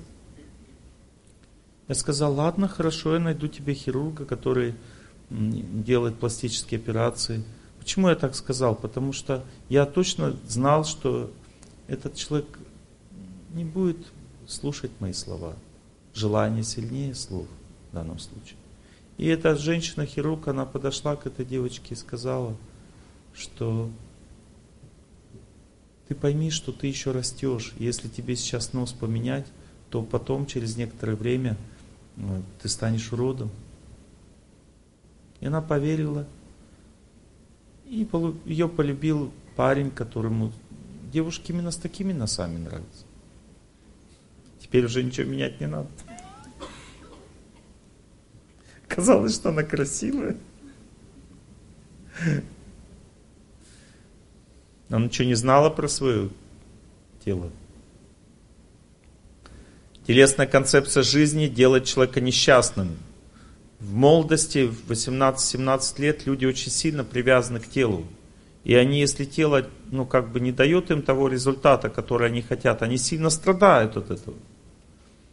Я когда, э, ну, у меня восточное такое телосложение, я быстро вырос. То есть я 14 лет был самым рослым уже в классе. А потом меня все обогнали. Я предпоследним уже стоял 16 лет. Там, в 10 классе уже на физкультуре стоял предпоследним уже там. Все обогнали. Я начал есть морковку. Я узнал, что надо, морковка может помочь вырасти. Я ел, ел, ел и пожелтел. Что кератин жел, желтит козу. А, а в это время была эпидемия желтухи в школе. Меня забрали в больницу. И когда я врач лечащий пришел, он очень опытный человек, он посмотрел на меня и увидел, что я кверх ногами стою на приеме, то есть я просто стоял кверх ногами, я занимался йогой. А гепатит вирусный это болезнь, которая сопровождает ужасной слабостью, просто вообще невыносимой слабостью. Не то, что на голове стоять, ты даже вообще стоять не можешь. Люди все лежат. А я стоял на голове. И он говорит, я пришел тебя посмотреть. Я говорю, ну смотрите. Я все равно должен стоять на голове столько, сколько я должен. И он понял, что я не болею желтухой. Он меня просто кормил морковью несколько дней, я побелел.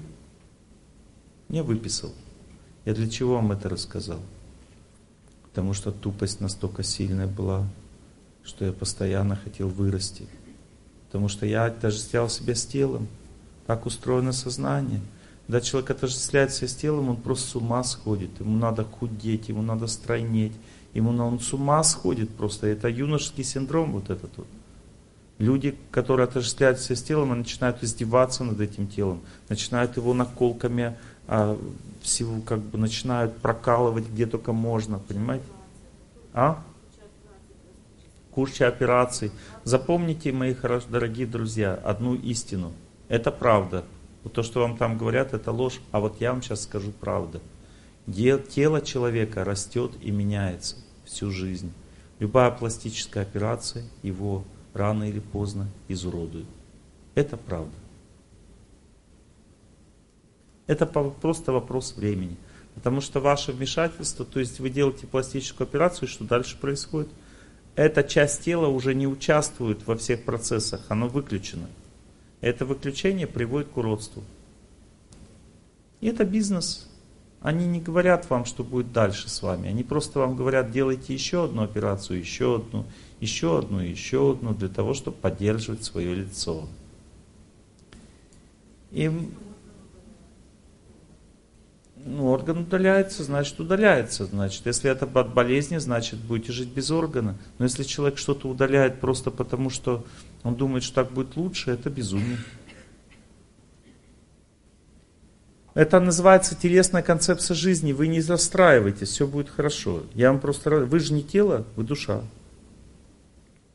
Жизнь прекрасна, хороша. Рассказываю дальше.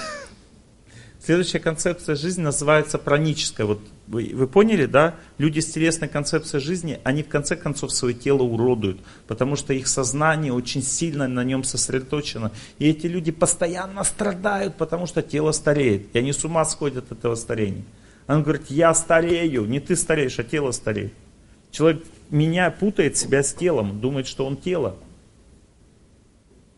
Это называется телесная концепция жизни. Эти люди с ума сходят по своему телу. Это хорошо, конечно, заниматься спортом, еще раз повторяю. Но это нужно просто для того, чтобы жить в этом теле здоровой жизнью и устремиться к тому, к чему надо. Следующая концепция жизни называется праническое сознание. Это более высокая концепция. Праническое сознание означает, что человек понимает, какое бы тело у тебя не было, нужны энергии, нужны деньги, нужна власть, нужно влияние. Если у тебя тело сильное, а денег нет, что ты с ним будешь делать? Тебе нужны энергии, тебе нужны возможности в жизни. Праническое сознание означает, человек выше тела мыслит. Он думает, пусть у меня тело послабее будет, зато в кошельке будет побольше. Понимаете, и он начинает энергии скапливать вокруг себя. Он хочет влияния, власти, работы, знания. То есть он пытается жить для этого. Большинство людей на Земле живут с праническим сознанием. То есть они а, их энергия души сосредоточена на энергии, на пране. То есть они хотят влияния, возможности в этой жизни. Но есть еще более высокая концепция сознания. Это когда энергия души не на пране психической энергии сосредотачивается и на возможностях.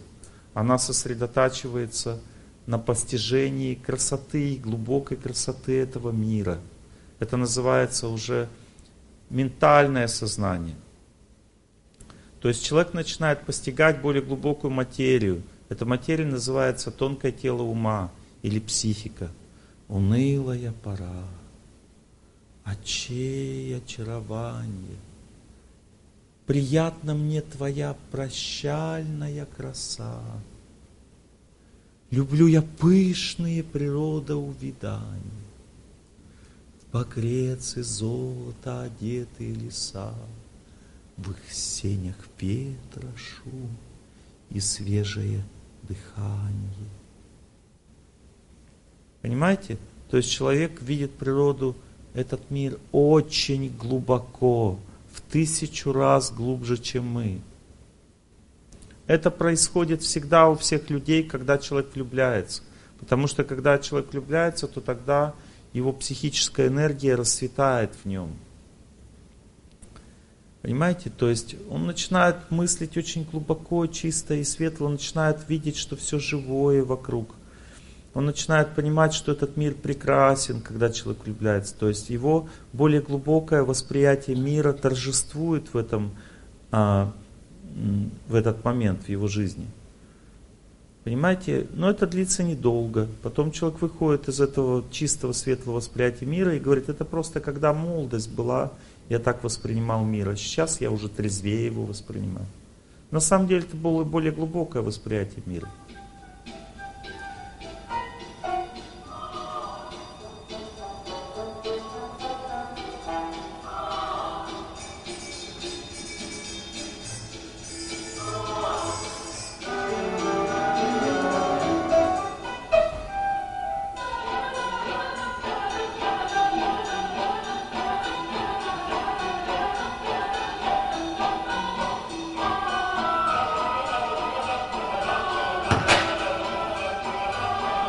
Не двигайте ничего, не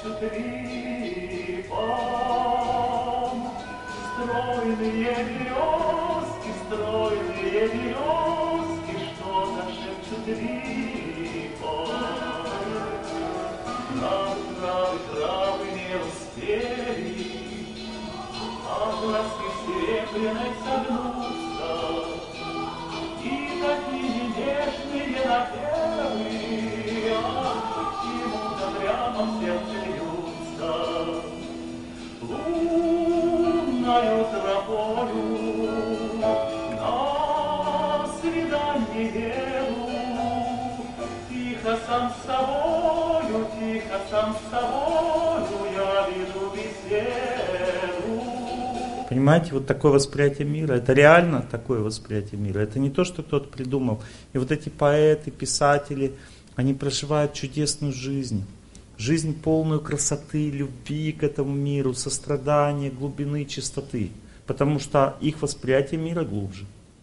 И такие люди способны увидеть, что нельзя есть живое, нельзя есть мясо, потому что оно отравлено насилием. Лев Толстой не ел мясо. Понимаете, они видят тоньше мир, красивее его. Они видят природу живой, солнце живое, вода живая. Понимаете? Это тонкое восприятие мира уже. Сознание проникает, сознание человека может все понять, оно проникает в тонкое понимание мира, Земля становится живой, это правда. Солнце живое, это правда, это не просто кванты света, это химическая часть Солнца. Солнце имеет характер свой, несет миру радость. Ра означает солнце, дасть означает давать. Представляете, древние люди, даже слово солнце, оно, они слово радость от солнца взяли. Они это понимали. Мы говорим радость просто. Откуда берется, мы не знали. Потому что радость возникает из солнца. Понимаете, энергия радости, солнце восходит. Чирик, чирик, чирик, чирик. Все.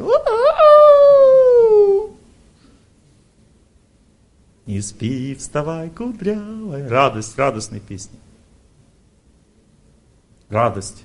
Пам-парам, пам-парам, пам-парам, пам. Радость. Солнце восходит.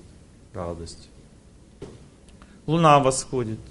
Расслабление, покой, любовь. Лунною тропою на свидание еду. Любовь, энергия любви.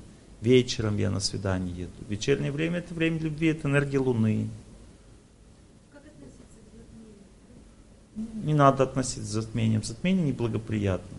Думайте о Боге, не думайте о затмении. Итак, я вам рассказываю уровни сознания. Вы хотите быть счастливыми? Я вам рассказываю. Вы говорите, как вы все поняли про меня, Олег Геннадьевич? Потому что у меня глубже сознание. Я воспринимаю по-другому вас. Я глубже вижу этот мир. Не поверхностно. Вы для меня не комбинация химических элементов в виде женского тела. Понимаете, я вижу психику, чувствую. Это более глубокое восприятие мира. Но есть еще более глубокое. Когда человек способен понять, что есть еще концепция, в которой ты уже не видишь красоту этого мира. Как рисует, допустим, Репин там или Шишкин, вот эту природу, это потрясающе, Азбайзовский, это, они видят красоту этого мира, это более глубокое восприятие. Невозможно так сфотографировать море, как они его нарисовали, потому что там они силу восприятия свою вложили, и человек радуется этой картине. И если ты из нее сделаешь, допустим, принт, она все равно не будет такой красивой, как он ее нарисовал. Это просто невозможно. Потому что он вложил туда душу, красоту, своего видения, своего восприятия. Но есть другая концепция жизни, более высокая, которая называется э, платформа разума. Не платформа ума, или тонкая энергия, а платформа знания. Платформа разума означает платформа знания. И человек, который с платформы знания смотрит на мир, он смотрит на мир, что приближает его к высшей цели жизни, что принижает. Что такое цель?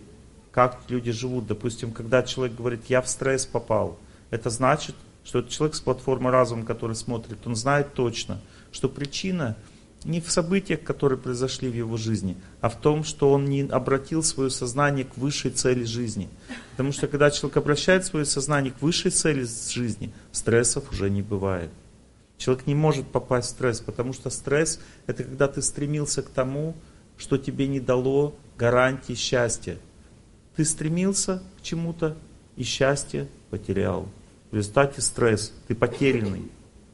Это значит, ты не ту цель жизни выбрал. Вернее, люди чаще всего и даже не знают, что ее надо выбирать. Цель их выбирает. Увидела ребеночка маленького, все, ребеночек выбрал твою цель. Не ты выбирала. Почему? Потому что ты не можешь понять, что есть что-то лучше. Когда женщина видит маленького ребенка, она не видит, не понимает, что есть что-то лучше. Она думает, это и есть самое большое счастье на земле. Она не понимает, что есть еще больше. Человек должен стремиться к самому большому счастью, точно так же, как дерево стремится к солнцу. Также человек стремится к Богу, и когда он стремится к Богу, если ребеночек дает счастье, она радуется ребеночку, но знает, что Бог выше. И тогда мать не будет идти на поводу этого ребеночка. Она вырастет его настоящим человеком, потому что строгость будет жить в ее сердце, а не попустительство. Это все зависит от того, какую человек цель в жизни выбирает.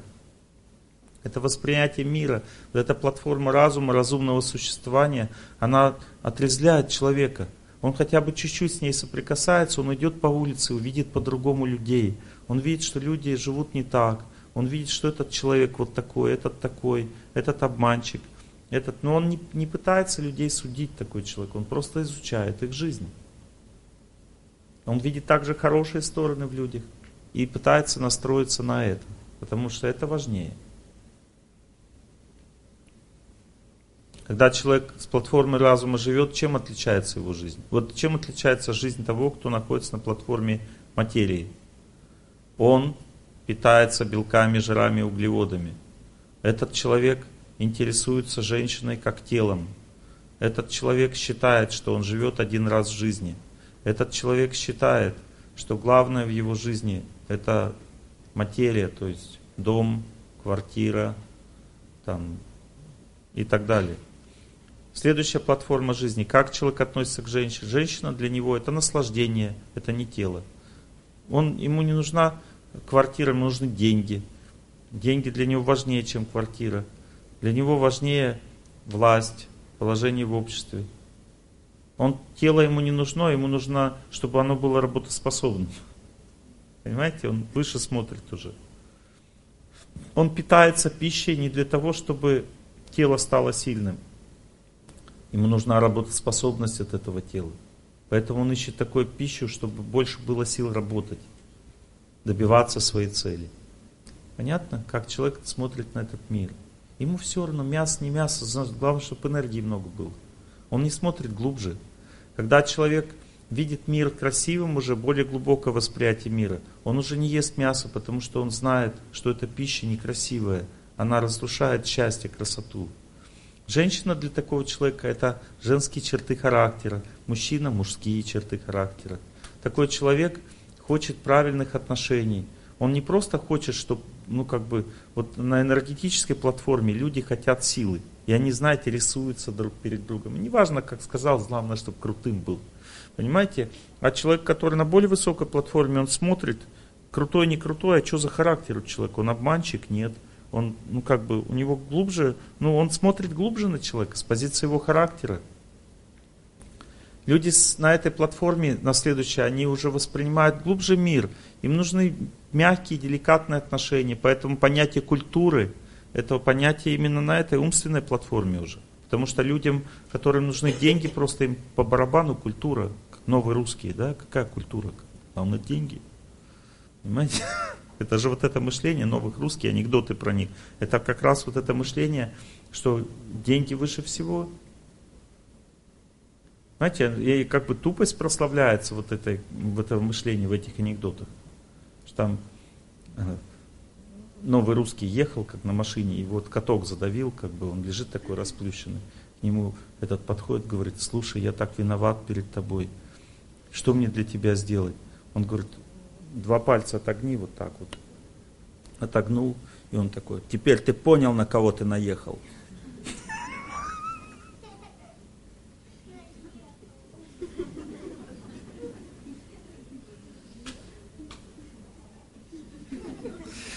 Но это такое мышление, понимаете?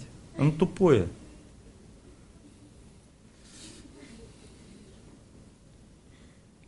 Видите, он ловит то, что надо ему.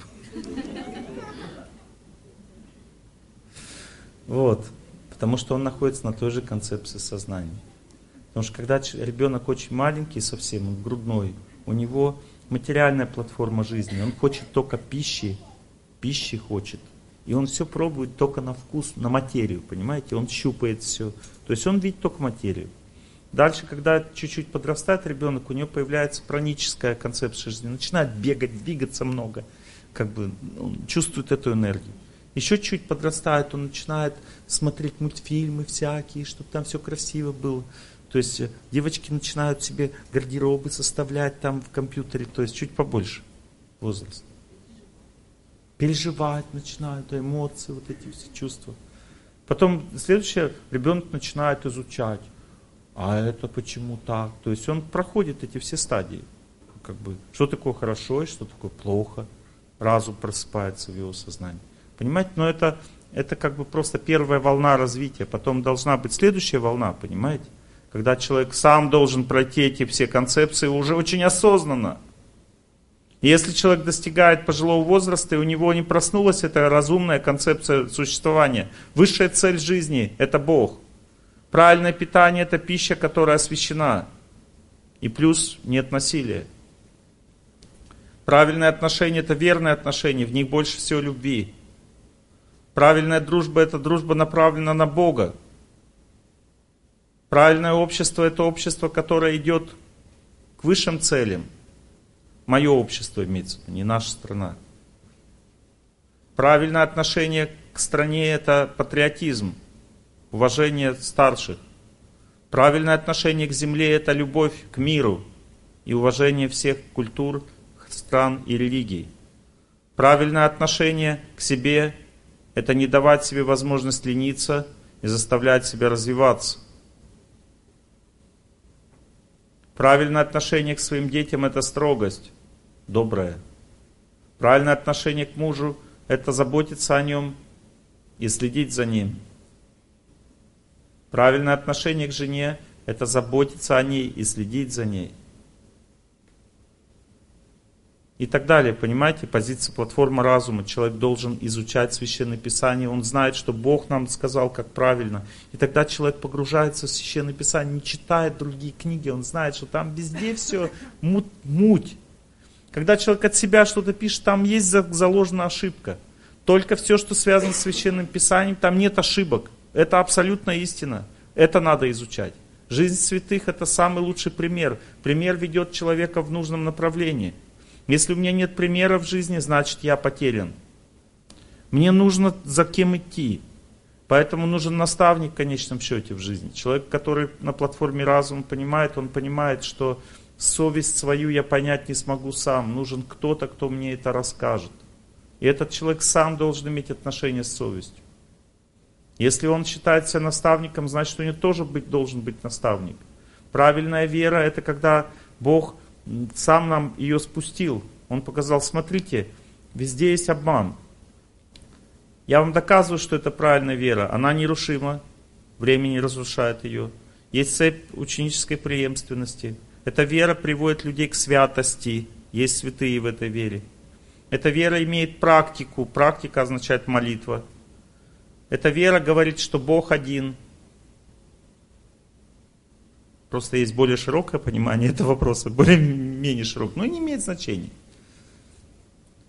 Имеет значение, что правильная вера приводит человека к Богу, а неправильная приводит куда-то еще.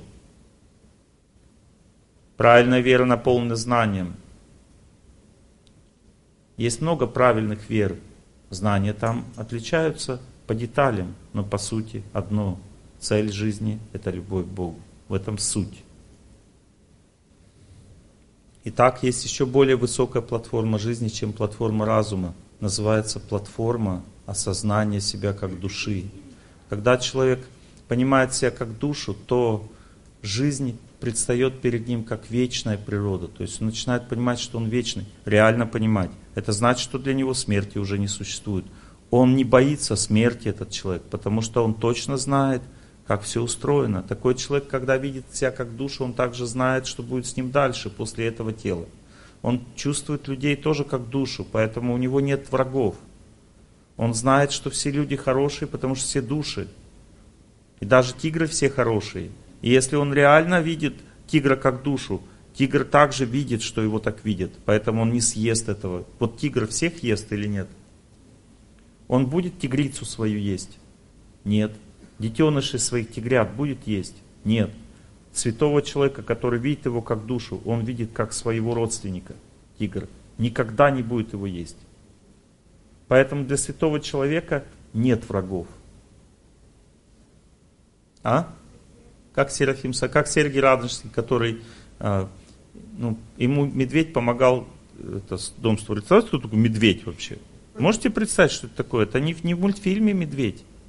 Это животное, которое достигает 600-700 килограмм веса. Она одной лапой может тебя просто убить одним ударом. Это огромное животное, вот с такими когтями длинными. А одно движение когтями, и ты покалечен. Это животное строило, носило бревна Сергию Радонежскому. Когда он строил дикий, дикий медведь, понимаете, они же не выращивали медведев, там у них фермы не было. Это где из леса, понимаете, животное пришло из леса. Это святой человек. Надо изучать эти вещи. Итак, самая высшая платформа это когда человек исполненный блаженства, то есть он блаженный, он всегда счастлив. ему не надо ни перед кем оправдываться. Совесть для него перед ним прямо существует. Он чувствует Бога. Он знает, что такое высшая цель жизни. Он всегда рад. Он не боится ни холода, ни, ни голода. Перед ним нет никаких проблем, которые у нас есть. Он может спать где угодно. Ему не надо ни мужа, ни жены, ни детей, потому что Бог заменяет ему все. Это высшее совершенство жизни, иметь такую платформу внутреннюю. Это значит, что человек очистился от всех неправильных вещей. Это значит, что он уже не живет здесь, хотя он живет здесь. Это значит, что он достиг высшей цели жизни, он попадает в духовную реальность следующей жизни, а не в той реальности, в которой мы живем. Он будет вечную жизнь обретет в следующей жизни, а мы нет. Потому что его платформа жизни совсем другая, он по-другому видит мир. Неважно, какой, какая вера привела его к этому. Важно, что он пришел туда, куда надо. Поймите такую вещь. От вашей платформы и восприятия мира будет зависеть ваша жизнь. И имейте в виду, что даже если вы узнали, что есть такая платформа разумное существование, это не значит, что вы на этой платформе находитесь. Все платформы существования в вашей жизни существуют. Они будут всегда соревноваться. Если сильно захотелось секса, значит преобладает платформа телесной концепции жизни. Если сильно захотелось денег, значит преобладает следующее. Если сильно захотелось отношений, беседы доброй, значит следующее преобладает. Если сильно захотелось в храм, значит разумная платформа преобладает. А если ты почувствовал всех душами, значит и начал служить Богу радостно, если ты почувствовал счастье отношений с Ним, значит высшая платформа сознания в тебе уже преобладает. И эти все преобладания будут меняться, потому что мы совершали плохие поступки в жизни, и Бог нас будет стягивать назад. Даже те люди, которые уже достигли высшего понимания, они могут быть стянуты если у них чуть-чуть в судьбе остались какие-то ошибки. Поэтому человек должен знать одну очень важную истину. Никогда не совершайте оскорбления на тех людей, которые идут к Богу. Не критикуйте, не осуждайте. Это не ваши люди, не вашего мира. Они принадлежат Богу, и Бог, Богу, и Бог особо за них будет наказывать. Следующее правило такое, если Бог тебе доверил человека, не предавай его, ты за это сильно пострадаешь в жизни. Сильно. Никогда не бросай близкого человека. Следующее правило. Не критикуй старших. Упадешь оттуда, откуда сидишь. На чем сидишь. Уважай все, что в этом мире устроено. Это не тобой устроено. Все в этом мире закономерно и правильно. Если ты кого-то ненавидишь, значит у тебя неправильное мышление – ты можешь наказать, ненавидеть нельзя. За ненависть получишь наказание. Все, что мы в этой жизни не сделали, мы будем за это обязательно отвечать. Есть поступок, который вызван волей и решимостью. Это мужской поступок, за него придется отвечать. Есть поступок, который вызван безысходностью и невозможностью что-то с этим сделать. Это женский поступок, и за него придется отвечать. Есть разные поступки, за всех придется отвечать. Человек должен знать, что у нас есть три сферы жизни, и в них человек должен быть очень сильным, иначе жизнь его не будет успешной. Первая сфера жизни – это тело. Чтобы быть успешным в ней, надо отрегулировать режим питания, понять, какие продукты лучше, какие нет. Надо всегда тело держать в аскезе, но давать ему отдыхать. Нельзя его перенапрягать. Надо соблюдать режим дня, режим питания и всегда совершать аскезы для здоровья. Не позволять телу болеть. Следующая платформа жизни – это отношения, люди, социум. Надо всегда служить этому социуму. По-доброму относиться ко всем. Есть соседи, соседи значит служить соседям. Добрым словом, добрым взглядом, желать счастья, пригодится воды напиться. Потому что через что злая судьба пойдет, мы не знаем. Она может через соседей пойти. И тогда соседи не смогут ее воплотить. Потому что мы к ним хорошо относились. Понимаете, есть собачка, заботьтесь. Во дворе собачка, заботьтесь во дворе. Собачка подбежала к вам, хочет кушать. Есть возможность, помогите. Нет, ну что делать? Всегда, когда человек совершает добрые дела, то он выходит из-под влияния судьбы.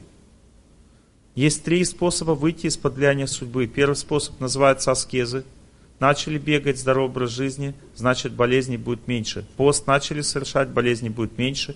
Неподвижное положение тела можете держать, болезней будет меньше. Когда человек делает добрые дела, он побеждает э, злую судьбу, которая действует через социум. Женщина, которая о всех заботится, со всеми дружит, всех любит, она получает мужа. Женщина, которая уважает мужское начало и понимает, что это начало, оно, это, ну, как бы оно божественную природу имеет. Она, значит, мужа не потеряет. То есть получить мужа надо быть женщиной хорошей, а чтобы не потерять, надо мужчину уважать. Если ты в мужиках дураков только видишь, значит потеряешь. А можно кого угодно видеть. Можно в женщинах видеть только дур. И тогда, значит, ты останешься один. Понимаете? Потому что женщина тоже имеет божественную природу. Когда судьба испытывает человека, она разрушает правильные представления. Когда мы с кем-то живем, мы все больше и больше видим в этом человеке плохое. Это значит, что судьба разрушает нашу семью.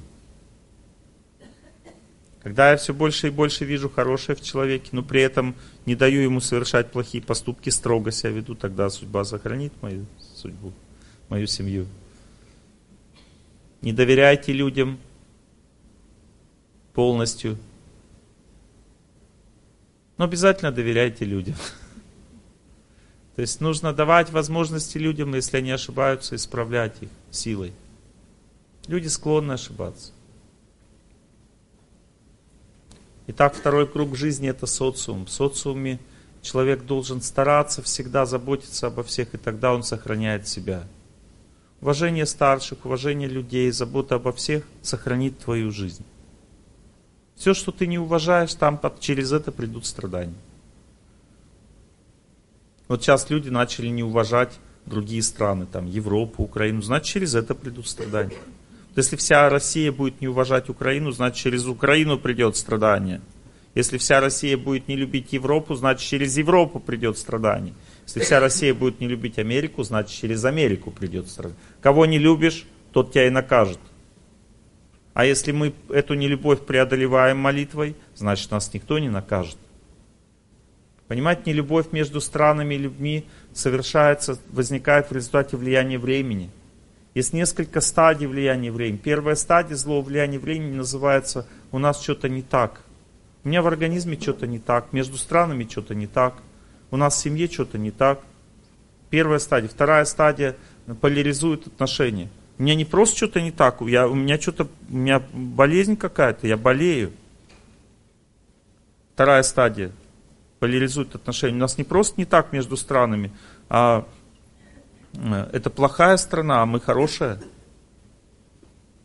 У нас не просто с мужем не так что-то, я хорошая, он плохой. Я теперь это поняла. Это следующая стадия влияния времени. Это не то, что муж стал хуже, просто время так действует. Это не то, что страны стали хуже, так время действует, они вводят, оно вводит в иллюзию людей. Если люди способны сохранять мир, мирное отношение к своему телу, мирное, мирное отношение к своему мужу и мирное отношение к другой стране, сохранять мир означает видеть Бога во всем, означает быть сильнее времени, то тогда не будет войны, не будет болезни, не будет развода. Понимаете? Время всегда разрушает все для того, чтобы нас сделать умнее – чтобы мы научились видеть правильнее этот мир. Любовь выше всего. Люблю людей на земле, мир. Люблю э, семью, не хочу разрушать, мир. Победа. Люблю тело, не хочу издеваться, ну, как бы разрушать его, значит будешь здоров. Любить тело означает совершать аскезы. Любить мужа означает заботиться о нем, воспитывать его. Любить другие государства означает быть самим очень сильными – и уважать силу других. Слабая страна, разрушенная страна. Понимаете, во всем нужно знание.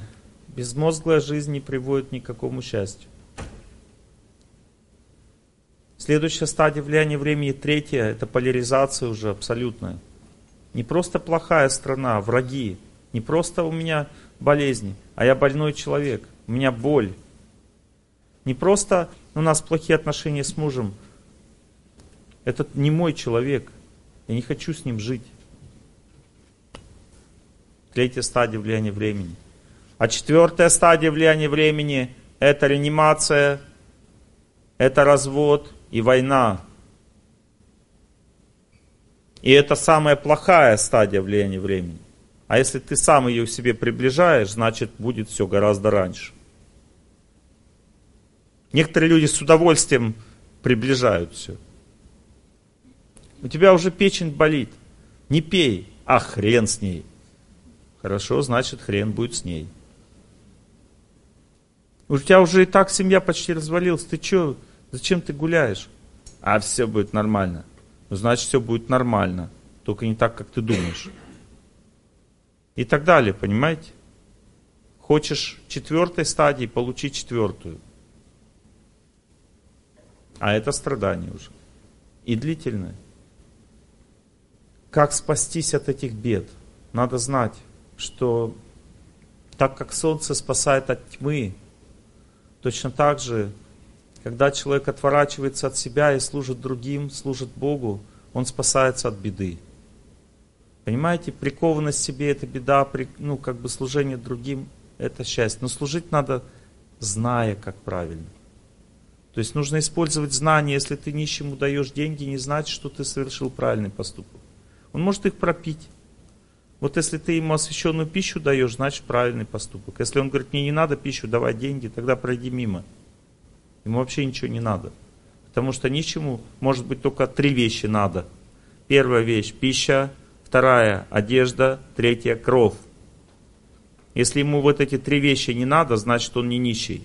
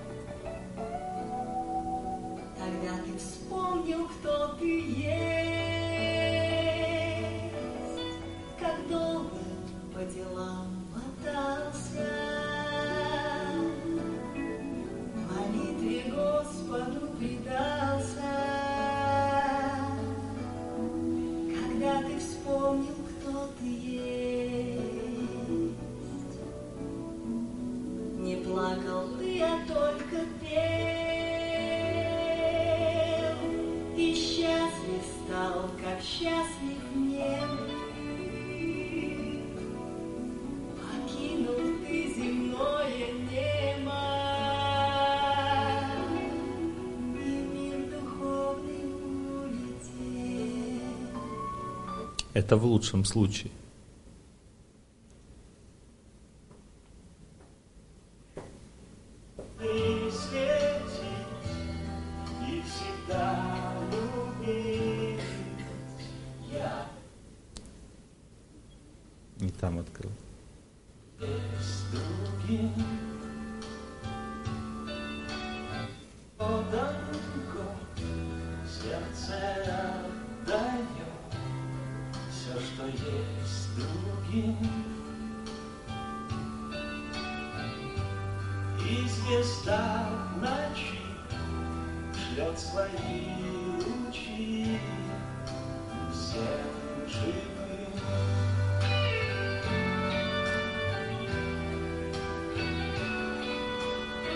Сердце отдает все, что есть другим, как звезда тоже светит, точно так же.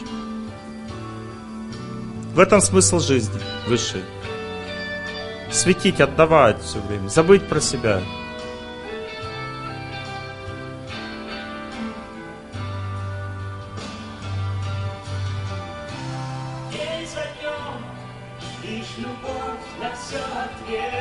Высшая любовь, любовь к Богу.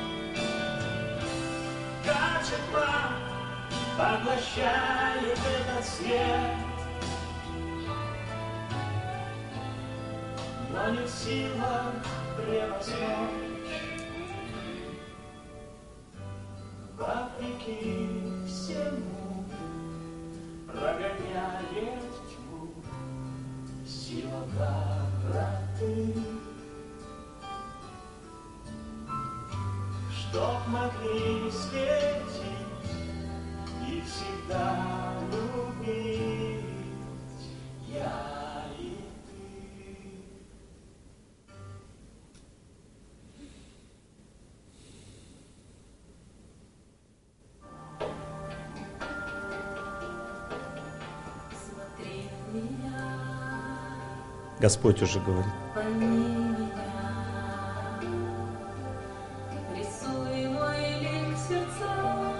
Как духовной практикой заниматься.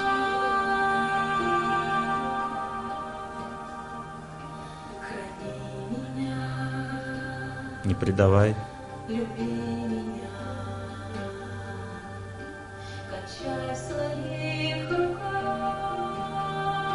Близкие отношения с Богом надо строить. Близкие.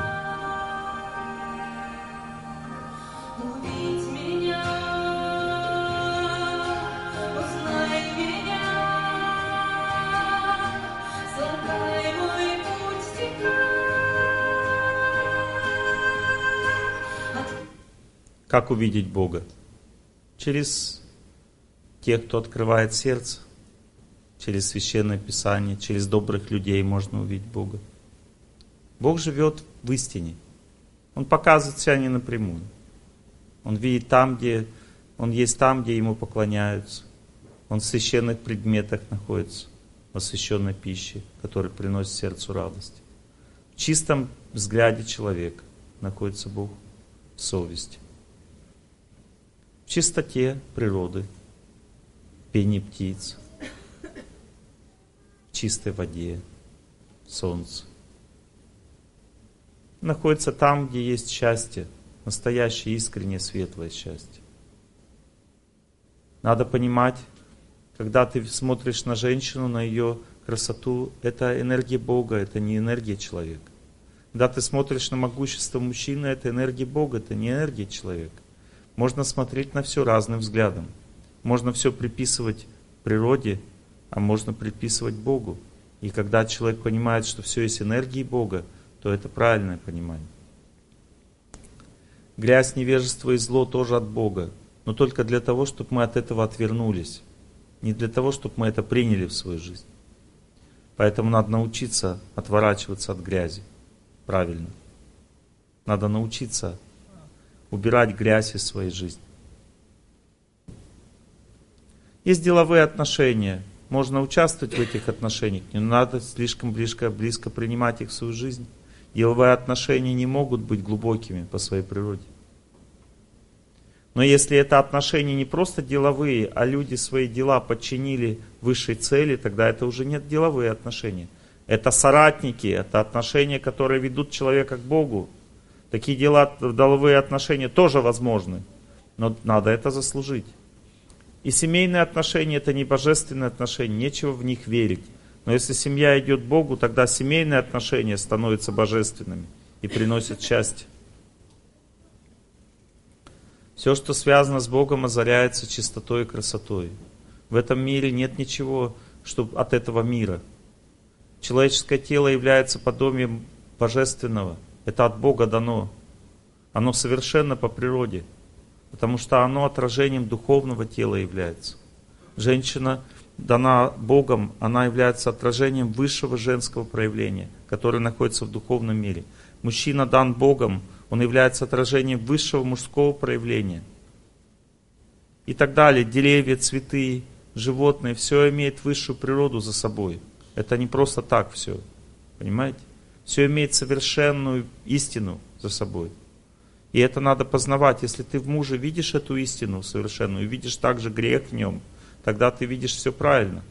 Потому что некоторые видят только истину и ослепляются, а некоторые видят только грех и ослепляются. А надо видеть все вместе. И тогда ты видишь правду. Человек не может быть не, не божественным, ну то есть человек не Бог, но он несет в себе божественные свойства, потому что Бог нам таким образом показывает, что все от меня. Поэтому к мужу надо относиться уважительно, и к жене тоже. Но при этом следить. Не позволять как бы делать, что хочешь. Не уважаешь, потеряешь божественно, не следишь, значит, тоже все потеряешь. Учитесь видеть Бога во всем божественное. И когда вы потеряли этот взгляд, значит судьба злая сильнее вас стала. Когда разочарование приходит в сердце, значит вы разрушаетесь. Не надо продолжать просто жить дальше. Нужно понять, что есть способ не разрушаться. Судьба живет человека в памяти. Через память судьба действует на нашу жизнь. О чем мы помним, так мы и живем. Поэтому свою память человек должен направить на то, что принесет ему счастье. Нужно возвращаться, потому что память погружается в жизнь, события. Она заставляет думать о работе, о детях.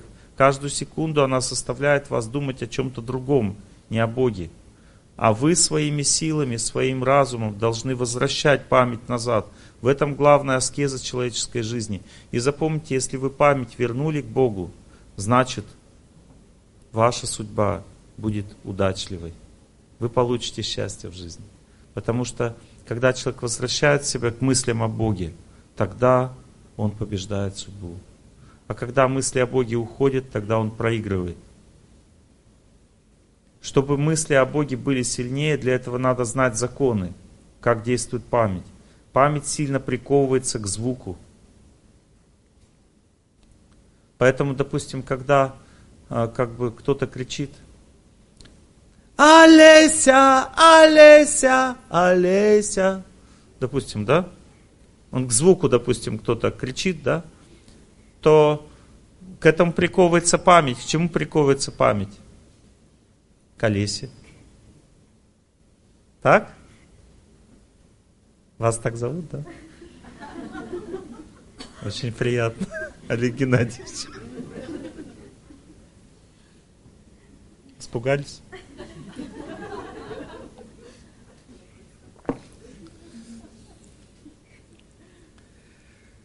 Вот. Точно так же, когда человек повторяет «Аллилуйя!», он приковывается к Богу. Точно так же, как он. Потому что, когда человек повторяет чье-то имя, он приковывается к этой личности, даже если он ее не знает.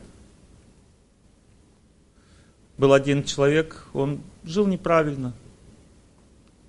Но он сначала жил правильно, а потом привлекся проституткой – и женился на ней. И начал жить неправильно. Он сначала был очень возвышенным человеком. И Бог дал ему милость в конце жизни. Он своего одного сына назвал Нараина. Нараина это имя Бога. И в результате, когда он уходил из жизни, этот человек начал кричать искренне. Нараина, Нараина, он звал своего сына. И в результате, когда он ушел из жизни, нему пришли две категории людей, ну, живых существ. Одни пришли, это слуги ада. Вы знаете, как они выглядят. С рожками там все. У нас есть представление. Так и есть. Они пришли, чтобы его в ад забрать за плохую жизнь. А другие светящиеся ангелы пришли за ним.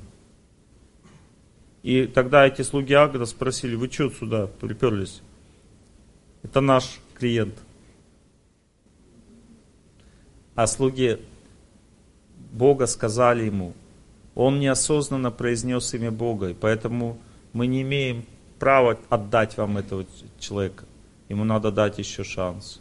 И он все это видел, этот человек. Когда тонкую реальность человек обретает, о чем песня пелась, он все начинает понимать и видеть, но уже сделать ничего не может. Вот в чем проблема. Действовать можно только внутри тела.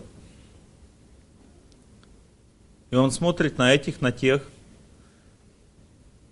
И слуги Бога, светящиеся, святые, подошли к нему и сказали, в этот раз ты не умрешь, вернешься в тело, но это твой последний шанс. Если ты сейчас не начнешь жить так, как ты жил в молодости, они придут за тобой вновь. И он опять но обычно как люди, что-то не, не, говорят, мерещится, померещилось, да? Ну, тупые. Как я научную статью сейчас читал одну. Что людям мерещится, когда они уходят из жизни? И там объяснили, что это мерещится, потому что клетки мозга помирают и начинаются галлюцинации за это. Они, понимаете, они думают, что они являются материей и так размышляют. Это признак высшего проявления тупости. Тупость означает не острота.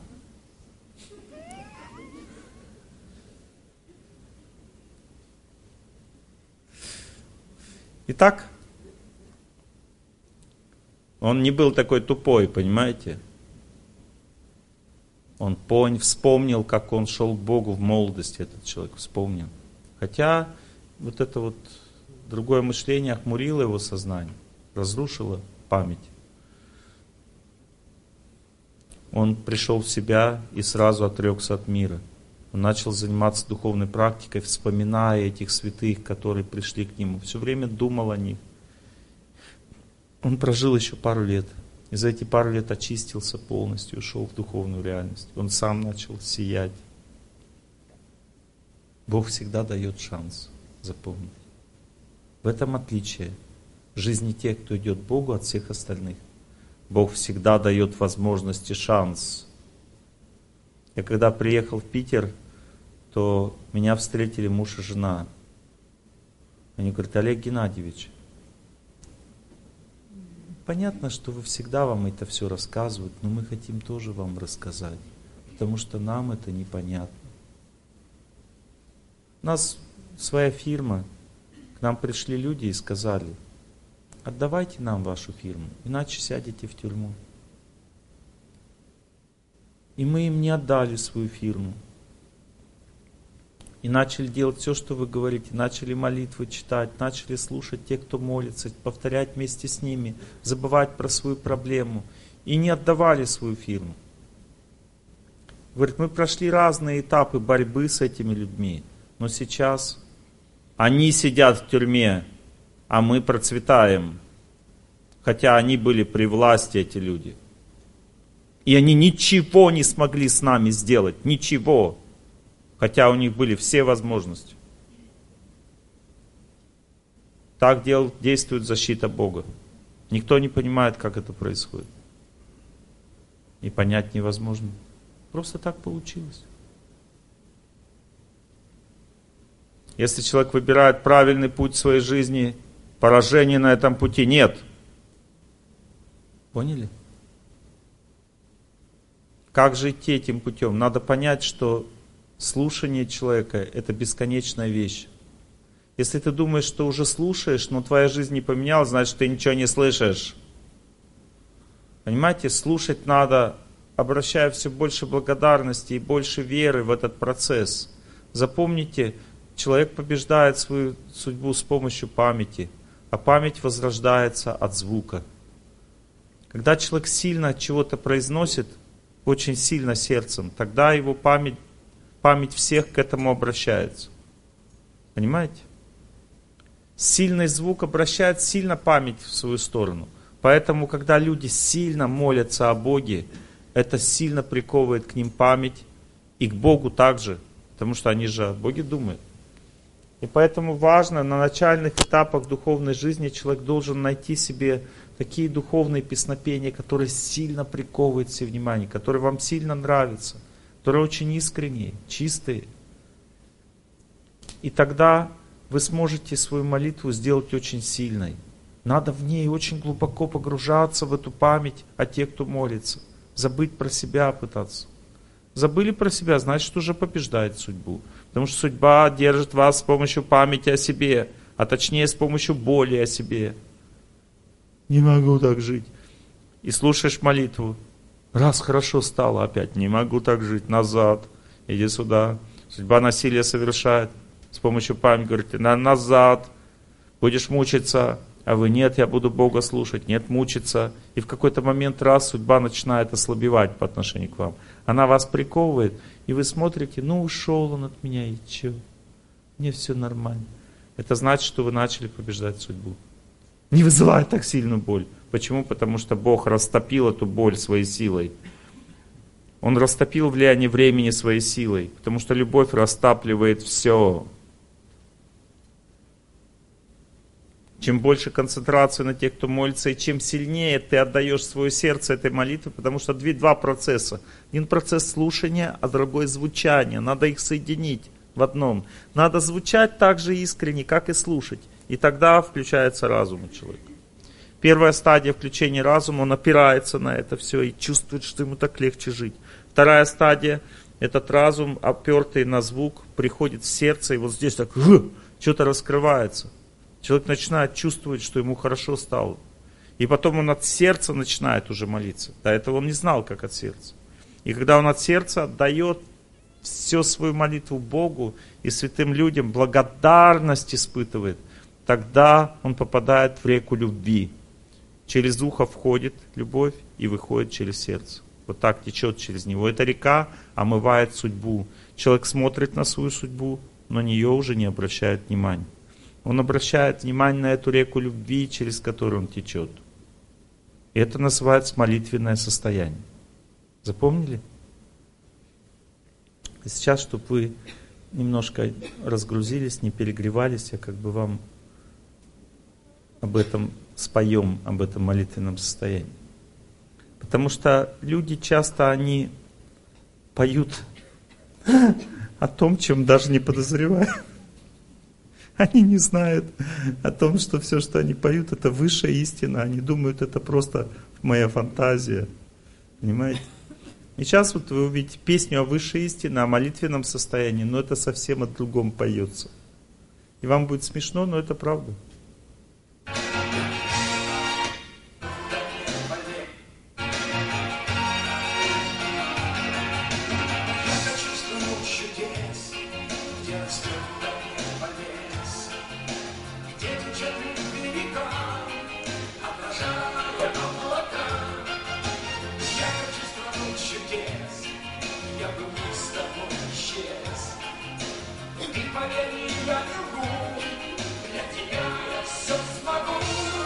Состояние молитвенное.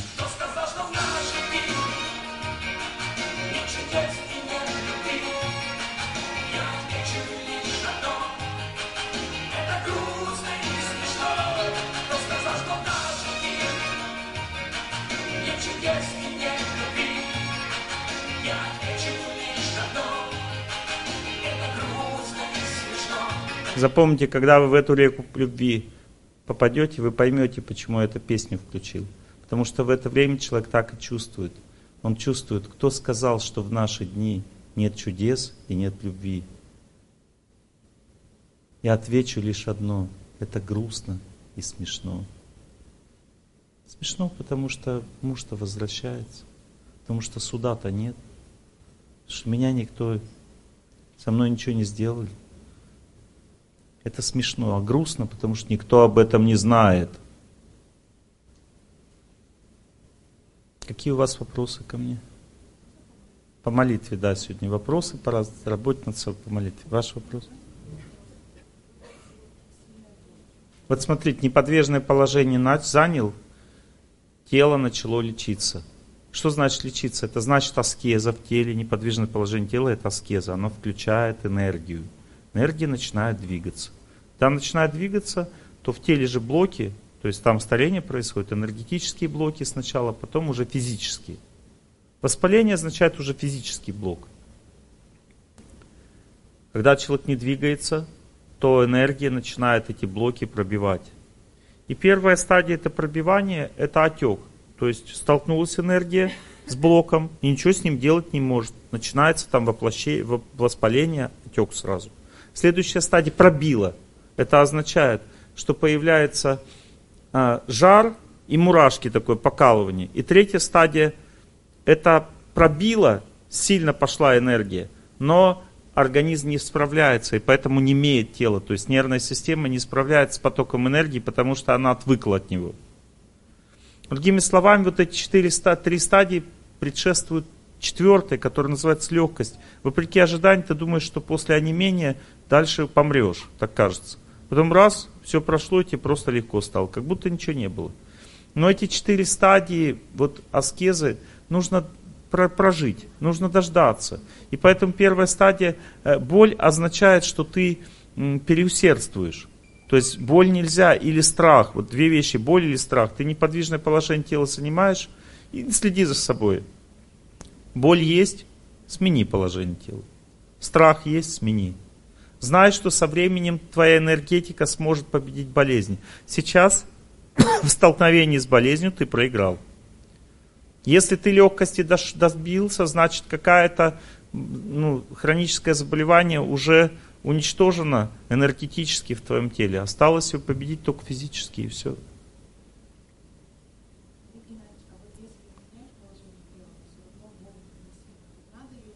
Не, не надо терпеть. То есть, если положение тела вызывает боль, само положение тела, значит, нужно найти другое положение тела, которое не вызывает боль. А надо прекратить заниматься этим.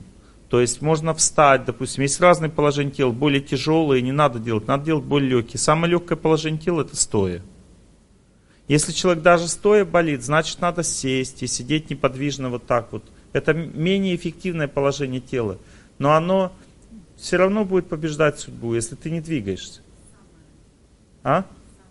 Самое эффективное это четыре положения тела. Это когда ты э, стоишь неподвижно, это самое эффективное. Потом стоишь на коленях, это самое эффективное. Э, опустился вниз, поза алмаза, вот так, на корочках, самое эффективное. Поза лотоса, вот так, ноги скрестил, или полулотос, вот так, самое эффективное. И еще поза бабочки, вот так, стопы вместе, колени вновь. Пять положений тела самых эффективных. Поза бабочки делает человека умиротворенным у него пропадают половые желания и вообще желание. Он как бы расслабляется, от оно побеждает желание, вот это положение тела. Да, поза бабочки. Вот так ноги делаются, так ноги. Руки тоже можно вот так сделать. Ну, то есть это положение тела освобождает от желаний. Спина немножко полусогнута, потому что не, прямо невозможно. Поза лотоса дает максимальную концентрацию. Ноги сплетены, у тебя будет сосредоточенность такая, какой ты никогда не сделаешь по-другому. Если ты сидишь э, на корточках вот так вот, ну, опу- на коленях опустился вниз и вот так неподвижно прямо сидишь, то у тебя вырабатывается решимость и воля в преодолении трудностей. Когда ты стоишь на коленях, у тебя вырабатывается принятие судьбы. Вот, допустим, что значит преодоление, что такое принятие? Преодоление это когда ты побеждаешь, а принятие это когда тебе уже не мешает объект. Вот, допустим, муж, ты его приняла, он тебе не мешает. Не надо побеждать, потому что все нормально. И когда человек стоит прямо, неподвижно, он терпит. Бывает ситуация, когда не надо принимать. Несправедливость не надо принимать. Но надо терпеть. Это прямо, стоит человек прямо неподвижно. Он терпит. Мужа надо принимать а несправедливость принимать не надо, но терпеть надо, иначе ты не победишь. Поэтому прямо неподвижно стоим, молимся. Да? Это все надо изучать. Вот, допустим, если ты бегаешь 16 километров, то раз в неделю. Если бегаешь, ну, то есть, если бегаешь почти 2 часа, то раз в неделю. Если бегаешь, а, допустим, час 20, то раз в 4-5 дней. А это все зависит от возраста еще, от, э, ну и так далее. Если бегаешь только 2 километра, то каждый день.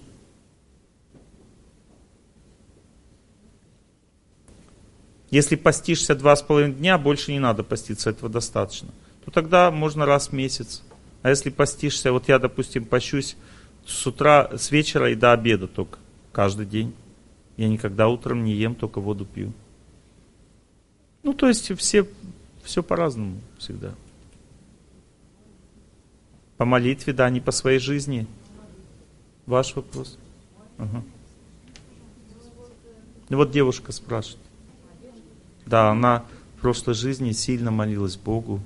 И она молилась о том, чтобы Бог ей напомнил о себе, если она свернет с правильного пути. И он не напомнил уже в молодом возрасте. Именно по этой причине, что она сильно молилась Бога, она получила также родственников, которые ее направили на правильный путь. В этой жизни уже.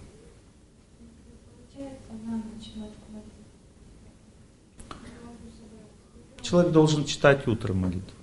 Запомните, каждый, каждое время суток является экзаменом для жизни.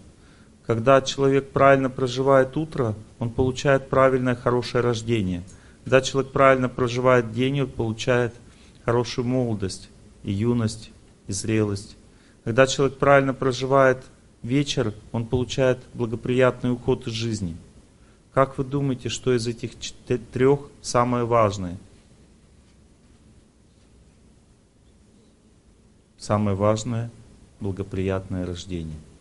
Потому что если собачкой родился, хоть молись, хоть не молись, уже ничего не сделаешь. Понимаете, надо родиться лучше ангелом, если нет, хотя бы человеком. Понимаете, поэтому утренняя молитва самое главное. Рождение самое важное. Утро самое важное время в, течение дня. Утро посвящайте молитве, день работе, а вечер родственникам.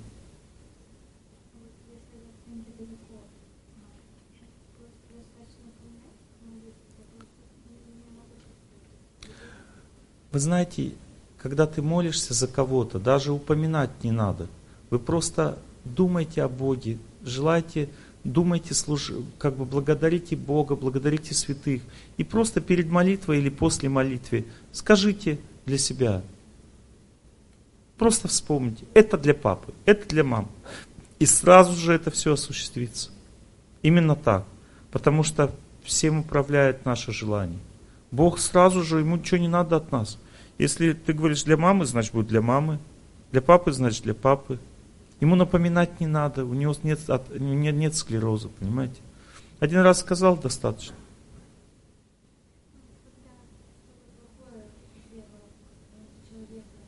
Вы плохое что-то делаете какому-то человеку. Давайте не надо, не, не надо слишком много.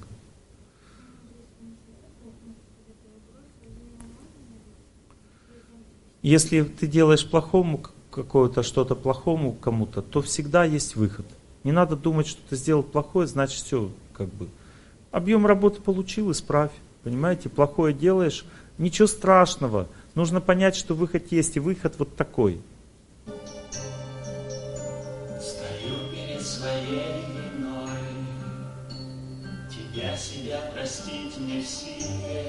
Время повлияло. Скажи, Господь, какой ценой прощение дается в мире, стою перед своей бедой, стенания унять не в силе. Скажи, Господь, какой ценой А теперь практика вот эта.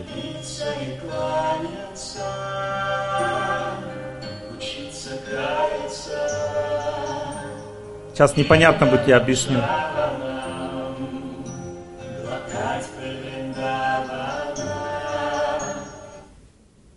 Киртаном означает совместная молитва, совместное воспевание. Шраваном означает сильно слушать, те, кто молится, сильно слушать. И глотать пыль Вриндавана означает глотать пыль святого места. Понятно? учиться каяться, молиться и кланяться. То есть кланяться означает ставить себя ниже. Молиться означает молиться. Каяться не означает, что я дурак, я дурак. Каяться означает, один раз сказал, что ты не прав, и десять раз сделал то, что надо, что тебя ведет на правильный путь. Некоторые думают, каяться означает биться, я дурак, я дурак, я дурак. Нет, каяться не это означает. Каяться означает, один раз сказал, что не прав, и десять раз делает доброе дело. Вот это называется каяться. Понятно?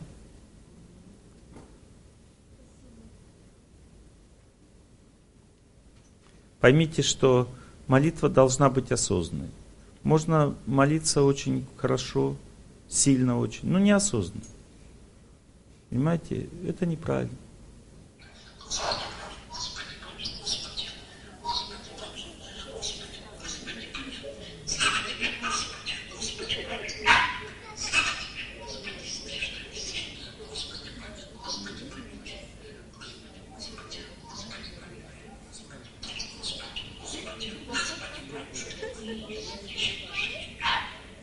Слушайте.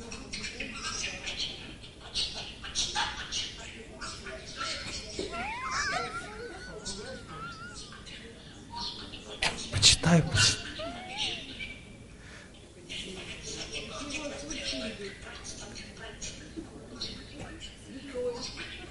Нет, просто он у бабушки неделю пожил.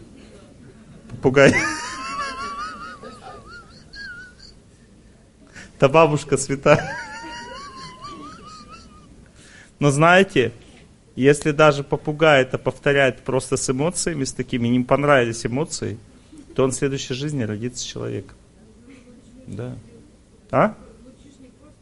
Конечно, однозначно. Это называется милость. Понимаете? То есть это называется милость. То есть то же самое человек может молитву повторять тоже как попугай, но рано или поздно он получит милость от нее, потому что Богу это нравится, он личность. Понимаете, вот допустим, если попугай так повторяет, ваше сердце обрадовалось, это значит Бог обрадовался. Понимаете, даже если мы как попугаи будем повторять, все равно рано или поздно мы начнем повторять правильно. Но лучше повторять как бабушка, а не как попугай. Потому что даже если попугай вдохновился, Что говорить тогда про мужа? Муж же не попугай, он человек. Он быстрее вдохновится. Неизвестно, да? Рядом с такой бабушкой сто процентов. Ну, Олеся.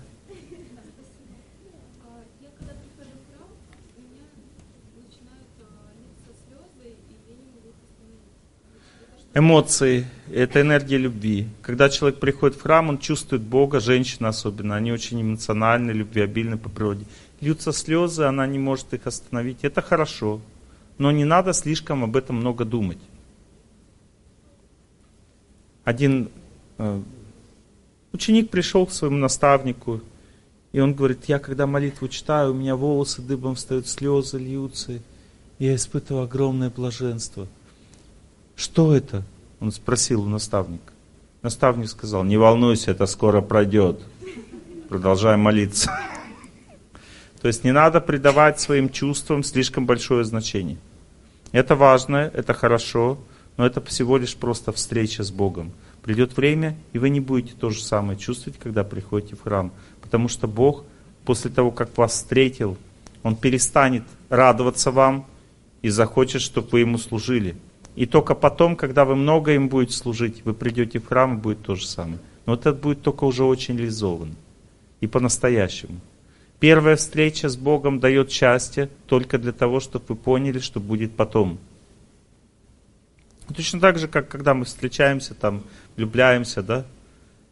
Это Бог нам показывает, что может быть, если ты с этим человеком проживешь правильную жизнь. Какие ощущения ты потом получишь от этого человека если правильно с ним проживешь. Понятно?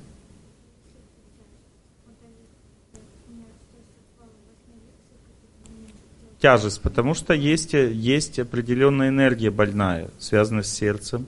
И она, тяжесть означает не хватает энергии. Это признак болезни. Когда человек находится рядом с объектом, связанным с Богом, допустим, в храме, у него тело начинает лечиться сразу. Ну, не надо на это обращать внимание. Само собой будет. Поэтому исцеление происходит в храме, когда человек на службах, на религиозных. Он, мы же не замечаем, вот допустим, человек на солнце находится, он думает, меня таблетки лучше лечат. Ну что на солнце? Мы не замечаем, когда лечит солнце, никто не замечает. Потому что оно лечит очень солнце, тонко, но солнце лечит лучше всего. Если ты любишь солнце, ну на солнце не валяться кверху попом надо, понимаете, а надо там, ну как бы, вот. Любое солнце. Любовь к солнцу означает движение на солнце. И надо знать, что его может быть слишком много солнца. Поэтому нужно быть осторожным с ним. Точно так же надо любить землю. И тоже знать, что все стихии, которые, а, которые существуют в этом мире, они все нас лечат, но с ними надо быть осторожным. Так же, как аскеза, так же, как бег. Ты бегаешь столько, сколько надо. Смотри за собой, следи. Не перебарщивай. Солнце не перебарщивай, землю не перебарщивай, тогда ты будешь здоровым. Но нельзя на земле просто сидеть, нельзя на солнце просто сидеть. Когда ты соприкасаешься с стихиями, нужно двигаться. В воде нужно двигаться, на солнце нужно двигаться, и тогда ты будешь здоровым. Если ты неподвижно стоишь на земле, не двигаешься, тоже можешь быть здоровым. Есть и такой способ лечения. Но сначала научись двигаться долго, а потом будешь неподвижное положение тела. Это более сложно уже.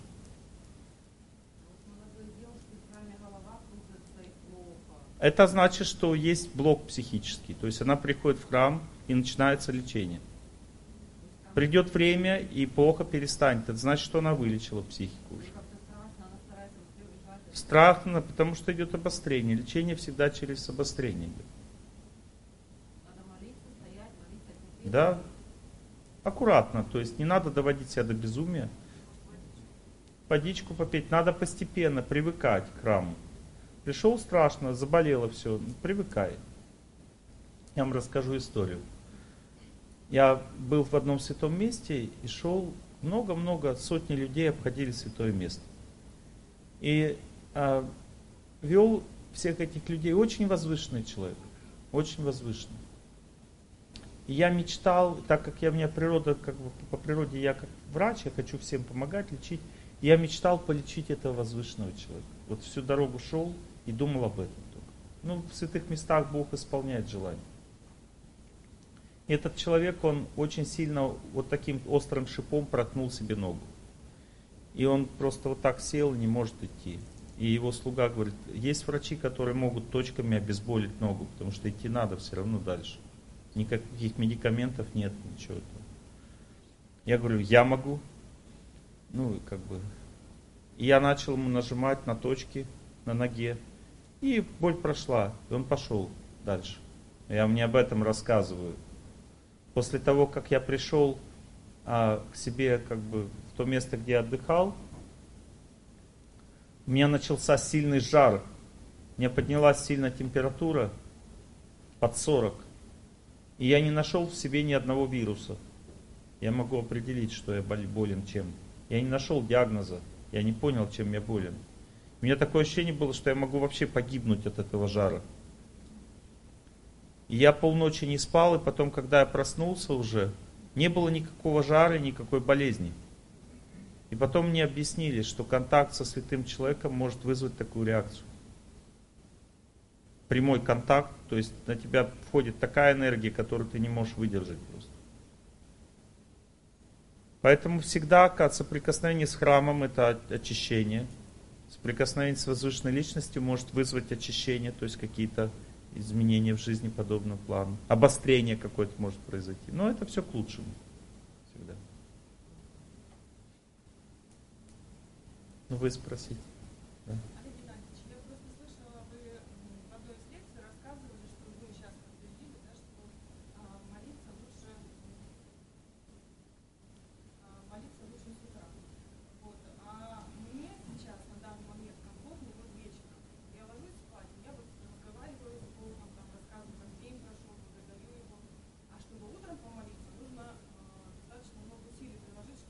Правильно, вы же женщина, как бы, да. Вам нравятся вот вечерние такие молитвы. Вы ложитесь и общаетесь с Богом. Это очень нормально. Да, это этап развития. Но это очень хорошо. Вот как вам нравится, так и делайте. Но знайте, что настоящая молитва это не ложиться и разговаривать с Богом. Это трудиться, это удовлетворить Бога. Молитва означает не двигаться, стоять, сидеть. Когда ты лег, ты уже не можешь сосредоточиться. Но у вас другое, вы просто, вы любите Бога, вы как бы с Ним встретились, вы с Ним общаетесь. Э, делайте это, это хорошо. Не останавливайтесь в этом. Но это не является молитвой, это не молитва. Это просто ваши отношения, беседа. Я тоже так делаю иногда. Я иногда не встаю рано утром. Вот э, рекомендуется проснуться и сразу встать. Вы так не делаете, но я иногда не встаю сразу, когда просыпаюсь. Знаете почему? Потому что в это время идет жемчужина сознания. Если я в момент пробуждения, у меня есть какая-то очень важная тема, которую надо понять, то я могу ее понять только или через после сильной молитвы, или только в момент пробуждения. Два варианта. Я поэтому не встаю сразу и начинаю думать о Боге, молиться, и очень глубоко погружаюсь в эту проблему. И нахожу решение. А потом встаю. Так можно делать. У вас так было. Только запомните решение. Потому что когда человек встает, он может забыть, что. А процесс нет, да? Ну, замечательно. Надо повторять молитву вашей традиции духовной, вашей вере. Она должна быть короткой и связана только с двумя вещами. Если, или с прославлением Бога, и больше ни с чем, или с именем Бога. Например, если говорить о православном, то вот именно молитва, побеждающая судьбу, не, не молитва познания, молитва соблюдения правил, каких-то ритуалов, а молитва на четках. Это или Аллилуйя, Аллилуйя, Аллилуйя, или Слава Отцу и Сыну и Святому Духу, слава Отцу и Сыну и Святому Духу. То есть молитва, которая просто прославляет Бога или повторяет Его имя. Для мусульман, допустим, Альхамдулили, Альхамдулили, Богу хвала, Богу хвала. Или Аллаху Акбар, Аллаху Акбар, Бог велик, Бог велик. Понимаете? Короткие молитвы, да, это как стрелы, которые пробивают судьбу. То есть длинная молитва, она для познания мира нужна, для хорошего настроения, для того, чтобы день правильно прошел. А короткая молитва, она пробивает судьбу. Я вам сказал, вот что подходит. Короткие молитвы нужны.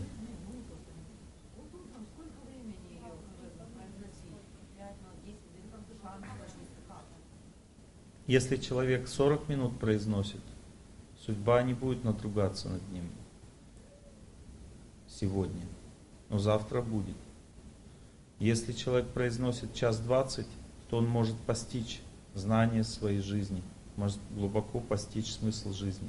А если человек произносит два часа, то он может реально победить свою судьбу уже в этой жизни.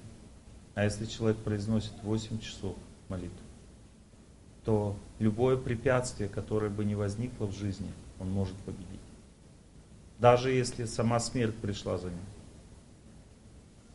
Только в том случае есть два варианта, когда смерть приходит. Первый вариант, она уходит, а второй вариант, она объясняет, что так будет лучше, если я тебя возьму. И тогда человек не боится. В первом варианте он не боится, потому что она ушла, а во втором варианте, потому что он понимает, что так лучше. И я такого, такой второй вариант тоже видел. Я видел человека, который понял, что так лучше, потому что Бог так хочет. И он в радости ушел из жизни, этот человек. Но это святой человек, понимаете? Нам... Да не надо, зачем работаете, зачем вам так долго читать? Человек молится так долго, только когда он это понимает. Зачем молиться без понимания? Поэтому 15 минут в день, когда человек 20 минут повторяет молитву в день, он получит хорошее настроение. 40 минут он получит знание, как прожить сегодняшний день и удачу. Час двадцать он получит знание о том, как жить эту жизнь уже. Два часа он сможет побеждать судьбу, а восемь часов он может столкнувшись с самым тяжелым препятствием, победить его и выиграть. Но поймите, вы не сможете 8 часов молиться, если вы не понимаете в этом смысла. Мне в моей жизни пришлось несколько раз молиться по 8 часов. Несколько раз, типа не несколько раз, а несколько месяцев. Не подряд. То есть один раз в месяц, другой раз в месяц. То есть это были очень тяжелые моменты жизни. И я побеждал свою судьбу каждый день, а на следующий она опять наваливалась. Потому что так устроена жизнь, приходит время и становится очень тяжело. У всех так бывает. И все помирают также в этом мире.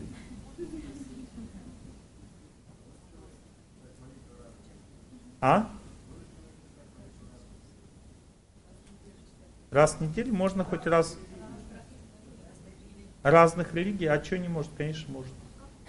В этом нет проблем, понимаете? Просто поймите, Богу вот ему и то нравится это. Проблемы только в наших башках. Понимаете, просто поймите такую вещь, что когда человек читает молитвы разных религий, это значит, что он ни одну из них глубоко еще не понял. Как много девушек хороших, как много ласковых имен, но лишь одна меня тревожит.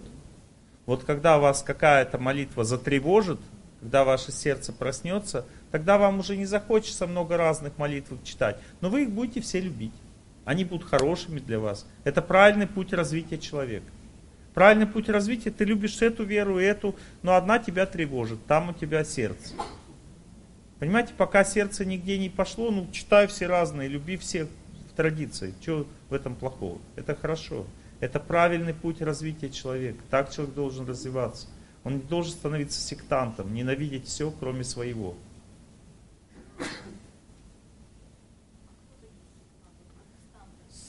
Сектанты это не вера, сектант это человек. Сектант это тот, кто ненавидит другие веры и любит только свою. Можно как угодно давать определение сектанту, но истинное определение такое. Человек, который не любит другие традиции духовные, ненавидит их, и всех называет остальных сектантами, вот он сам и есть самый настоящий сектант.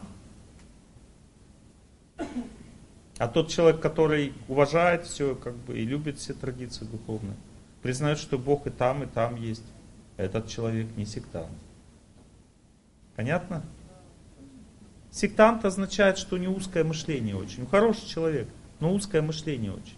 Он не понимает замысла Бога глубокого. Он понимает только узкий замысел. И везде, в каждой вере Бог приходит и говорит, только здесь истина, везде ложь. И это тоже правда, потому что только в каждой вере истина, а везде ложь. Бог говорит, только это правильная вера. Бог говорит, это правильно, потому что если ты идешь этим путем, для тебя только это правильная вера. А если ты пошел другим, то только это для тебя правильная вера. Понимаете? Истина имеет более глубокую природу, чем мы можем себе представить. И она везде, и там, и там, везде есть. Просто если есть там, есть также, Бог также в Священных Писаниях сказал, там, где нет веры, там, где есть ложь. Когда люди говорят, что Бог не один, их много, это ложь. Когда люди говорят, что Бог это не личность, а просто сияние или знание, или просто истина, то это ложь. Когда люди говорят, что иди за мной, я Бог, это ложь. Потому что Бог в нашу эпоху, когда сам пришел, сказал, что я не Бог, а сын Бога или слуга Бога.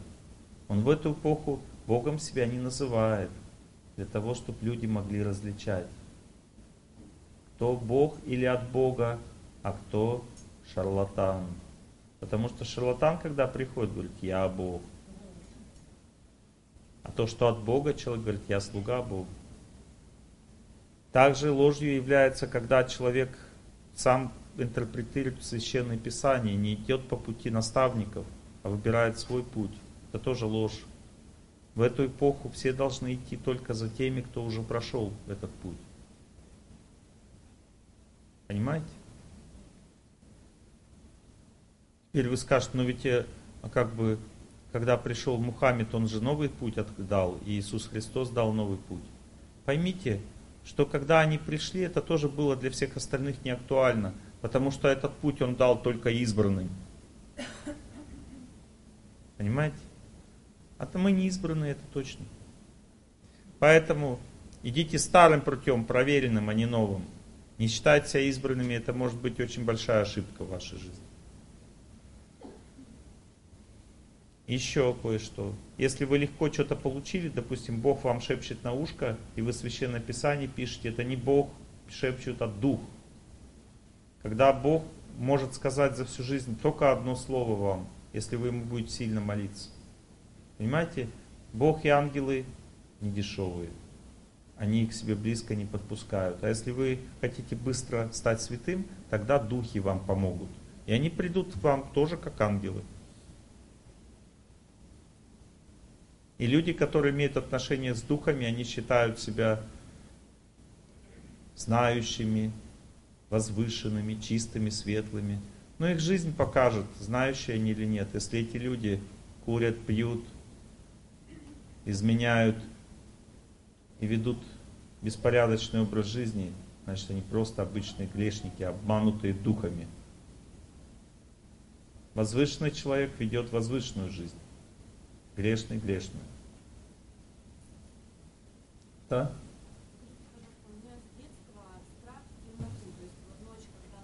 Я знаю причину. Ну, я Запомните, ответ на этот вопрос только один. Если у вас сильный страх, непреодолимый чего-то, значит в этом состоянии, прошлой жизни вы ушли из, из этого тела. Молитва может победить. Молитва, когда человек молится, страх отступает. Потому что человек осознает себя душой, когда он понимает, что смерти нет. Есть страх, замкнутое пространство, значит в замкнутом пространстве ушел из жизни. Прошлое, в какой-то, скорее всего, прошлый. Но может быть в какой-то, может настолько сильное впечатление, что оно через пару-тройку жизни прошло.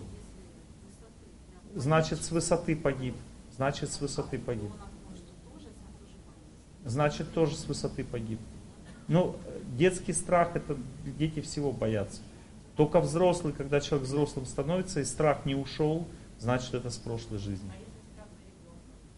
А если страх за ребенка, значит, вы женщина. Если страх не самой темноты, а вот как с детства, я помню, боялась вот привидений и всякого такого, ну до смешного, вот я взрослый человек. но Все дети боятся привидений, потому что у них очень сильная чувствительность. Я тоже в детстве боялся темноты. Сейчас не боюсь. Это значит, что я от темноты не ушел из жизни. Да? Скажите, а, а когда вот, а, ты а, какая-то боязнь выйти, прогуляться, вот какое-то затворничество, идешь работать, и, Значит, вы в женск- женском теле находитесь. ну надо выйти, а. Когда в мужском родитесь, переборете. Ну Женщина, она, она как клушка, как клушка, ей надо как бы своя атмосфера, чтобы была, свое пространство.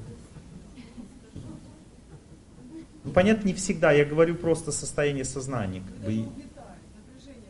Ну вот это женская природа так. Не надо бороть, надо любить всех, заботиться обо всех. Зачем себя бороть? Не думайте об отрицательном, думайте о положительном. Есть мужские недостатки тела, есть женские недостатки тела. Да, всех любить. Да. Мои хорошие, молитвы задавайте. Да.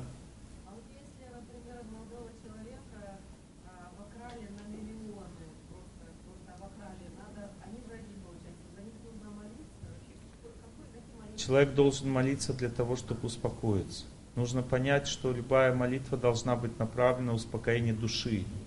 Все, что происходит с людьми, которые совершили грех, это не твоя проблема. Твоя проблема прийти в себя. Если ты не придешь в себя, ты ни им не поможешь, ни себе. Как только пришел в себя, ты должен знать, что ты можешь победить судьбу. Но перед победой судьбу, над судьбой тебе придет знание. Когда человека обокрали на миллионы, он должен молиться, чтобы успокоиться. Когда он успокоился, он должен молиться, и дальше к нему придет знание. Это вторая стадия победы над судьбой. Это знание ему скажут, наказать их или простить. Потому что и то, и другое может быть благом для человека. Может быть, простить и все вернется, и может наказать все вернется. И когда он понял, что делать, дальше он молится для того, чтобы этого достичь. Не надо говорить об этих людях. Надо говорить о том, чтобы человек пришел в себя. Иначе это капкан. Вот это Человек, который думает о тех, кто его обокрал, никогда не сможет избавиться от плохой судьбы. Это невозможно. Человек должен думать о Боге и молиться для успокоения, чтобы прийти в себя. Иначе избавление невозможно. Вот короткую молитву, которую вы говорили, да? Короткую молитву, да. А, можно чуть-чуть вспомните, вы говорили про то, что каждая, каждый, фрукт, овощ и пища несет энергию. И там начинали говорить, там лук, чеснок, там яблоко. А где-то есть такая таблица, чтобы знать, что несет что? Или как? Такая таблица есть, но я ее держу в секрете. Иначе меня начнут критиковать. Но мы не будем критиковать, но нам хотелось как можно получить. Ну? Я подумаю над этим. Это моя разработка, да. Ну я вижу это все, я могу понять.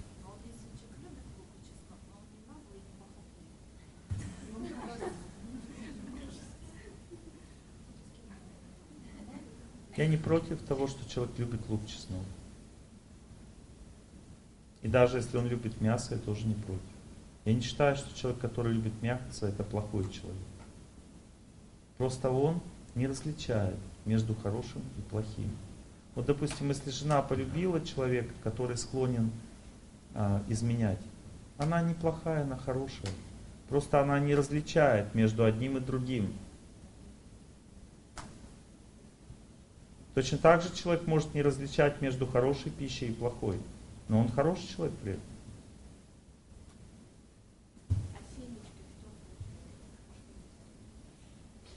Семечки – это хорошо. Но если целый день щелкать только семечки, то это плохо. Все, мои хорошие, ваши вопросы уже стали глупыми. Это значит, что надо их заканчивать. У нас сейчас молитва уже будет. Все, сама молитва. А желток можно есть? Вы бесконечные, мои дорогие земляки. Вы бесконечные. Вы не можете останавливаться в своих вопросах. Поэтому мне придется вас останавливать. Мои хорошие, поймите, что завтра мне в 3 часа утра вставать, поэтому я раздам вам цветочки, свои благословения и пойду отдыхать. Но если вы считаете, что мое здоровье менее важно, чем ваш вопрос, Нет. Ваше здоровье превыше всего. тогда вы можете меня спросить. Но мой помощник все равно считает, что мое здоровье важнее, поэтому он меня утащит. Не волнуйтесь, мы будем встречаться, все хорошо. Думаю, что два раза в год я обязательно буду проводить наши встречи. Когда раньше, где-то лет шесть назад, я чаще это делал. И довел до того, что на лекции начало ходить 50 человек всего. Потом я понял, что нет смысла. Разлука нужна все равно большая. Все сели прямо. Все, теперь включаемся в молитву саму. Все вопросы будут ответы получены через этот процесс.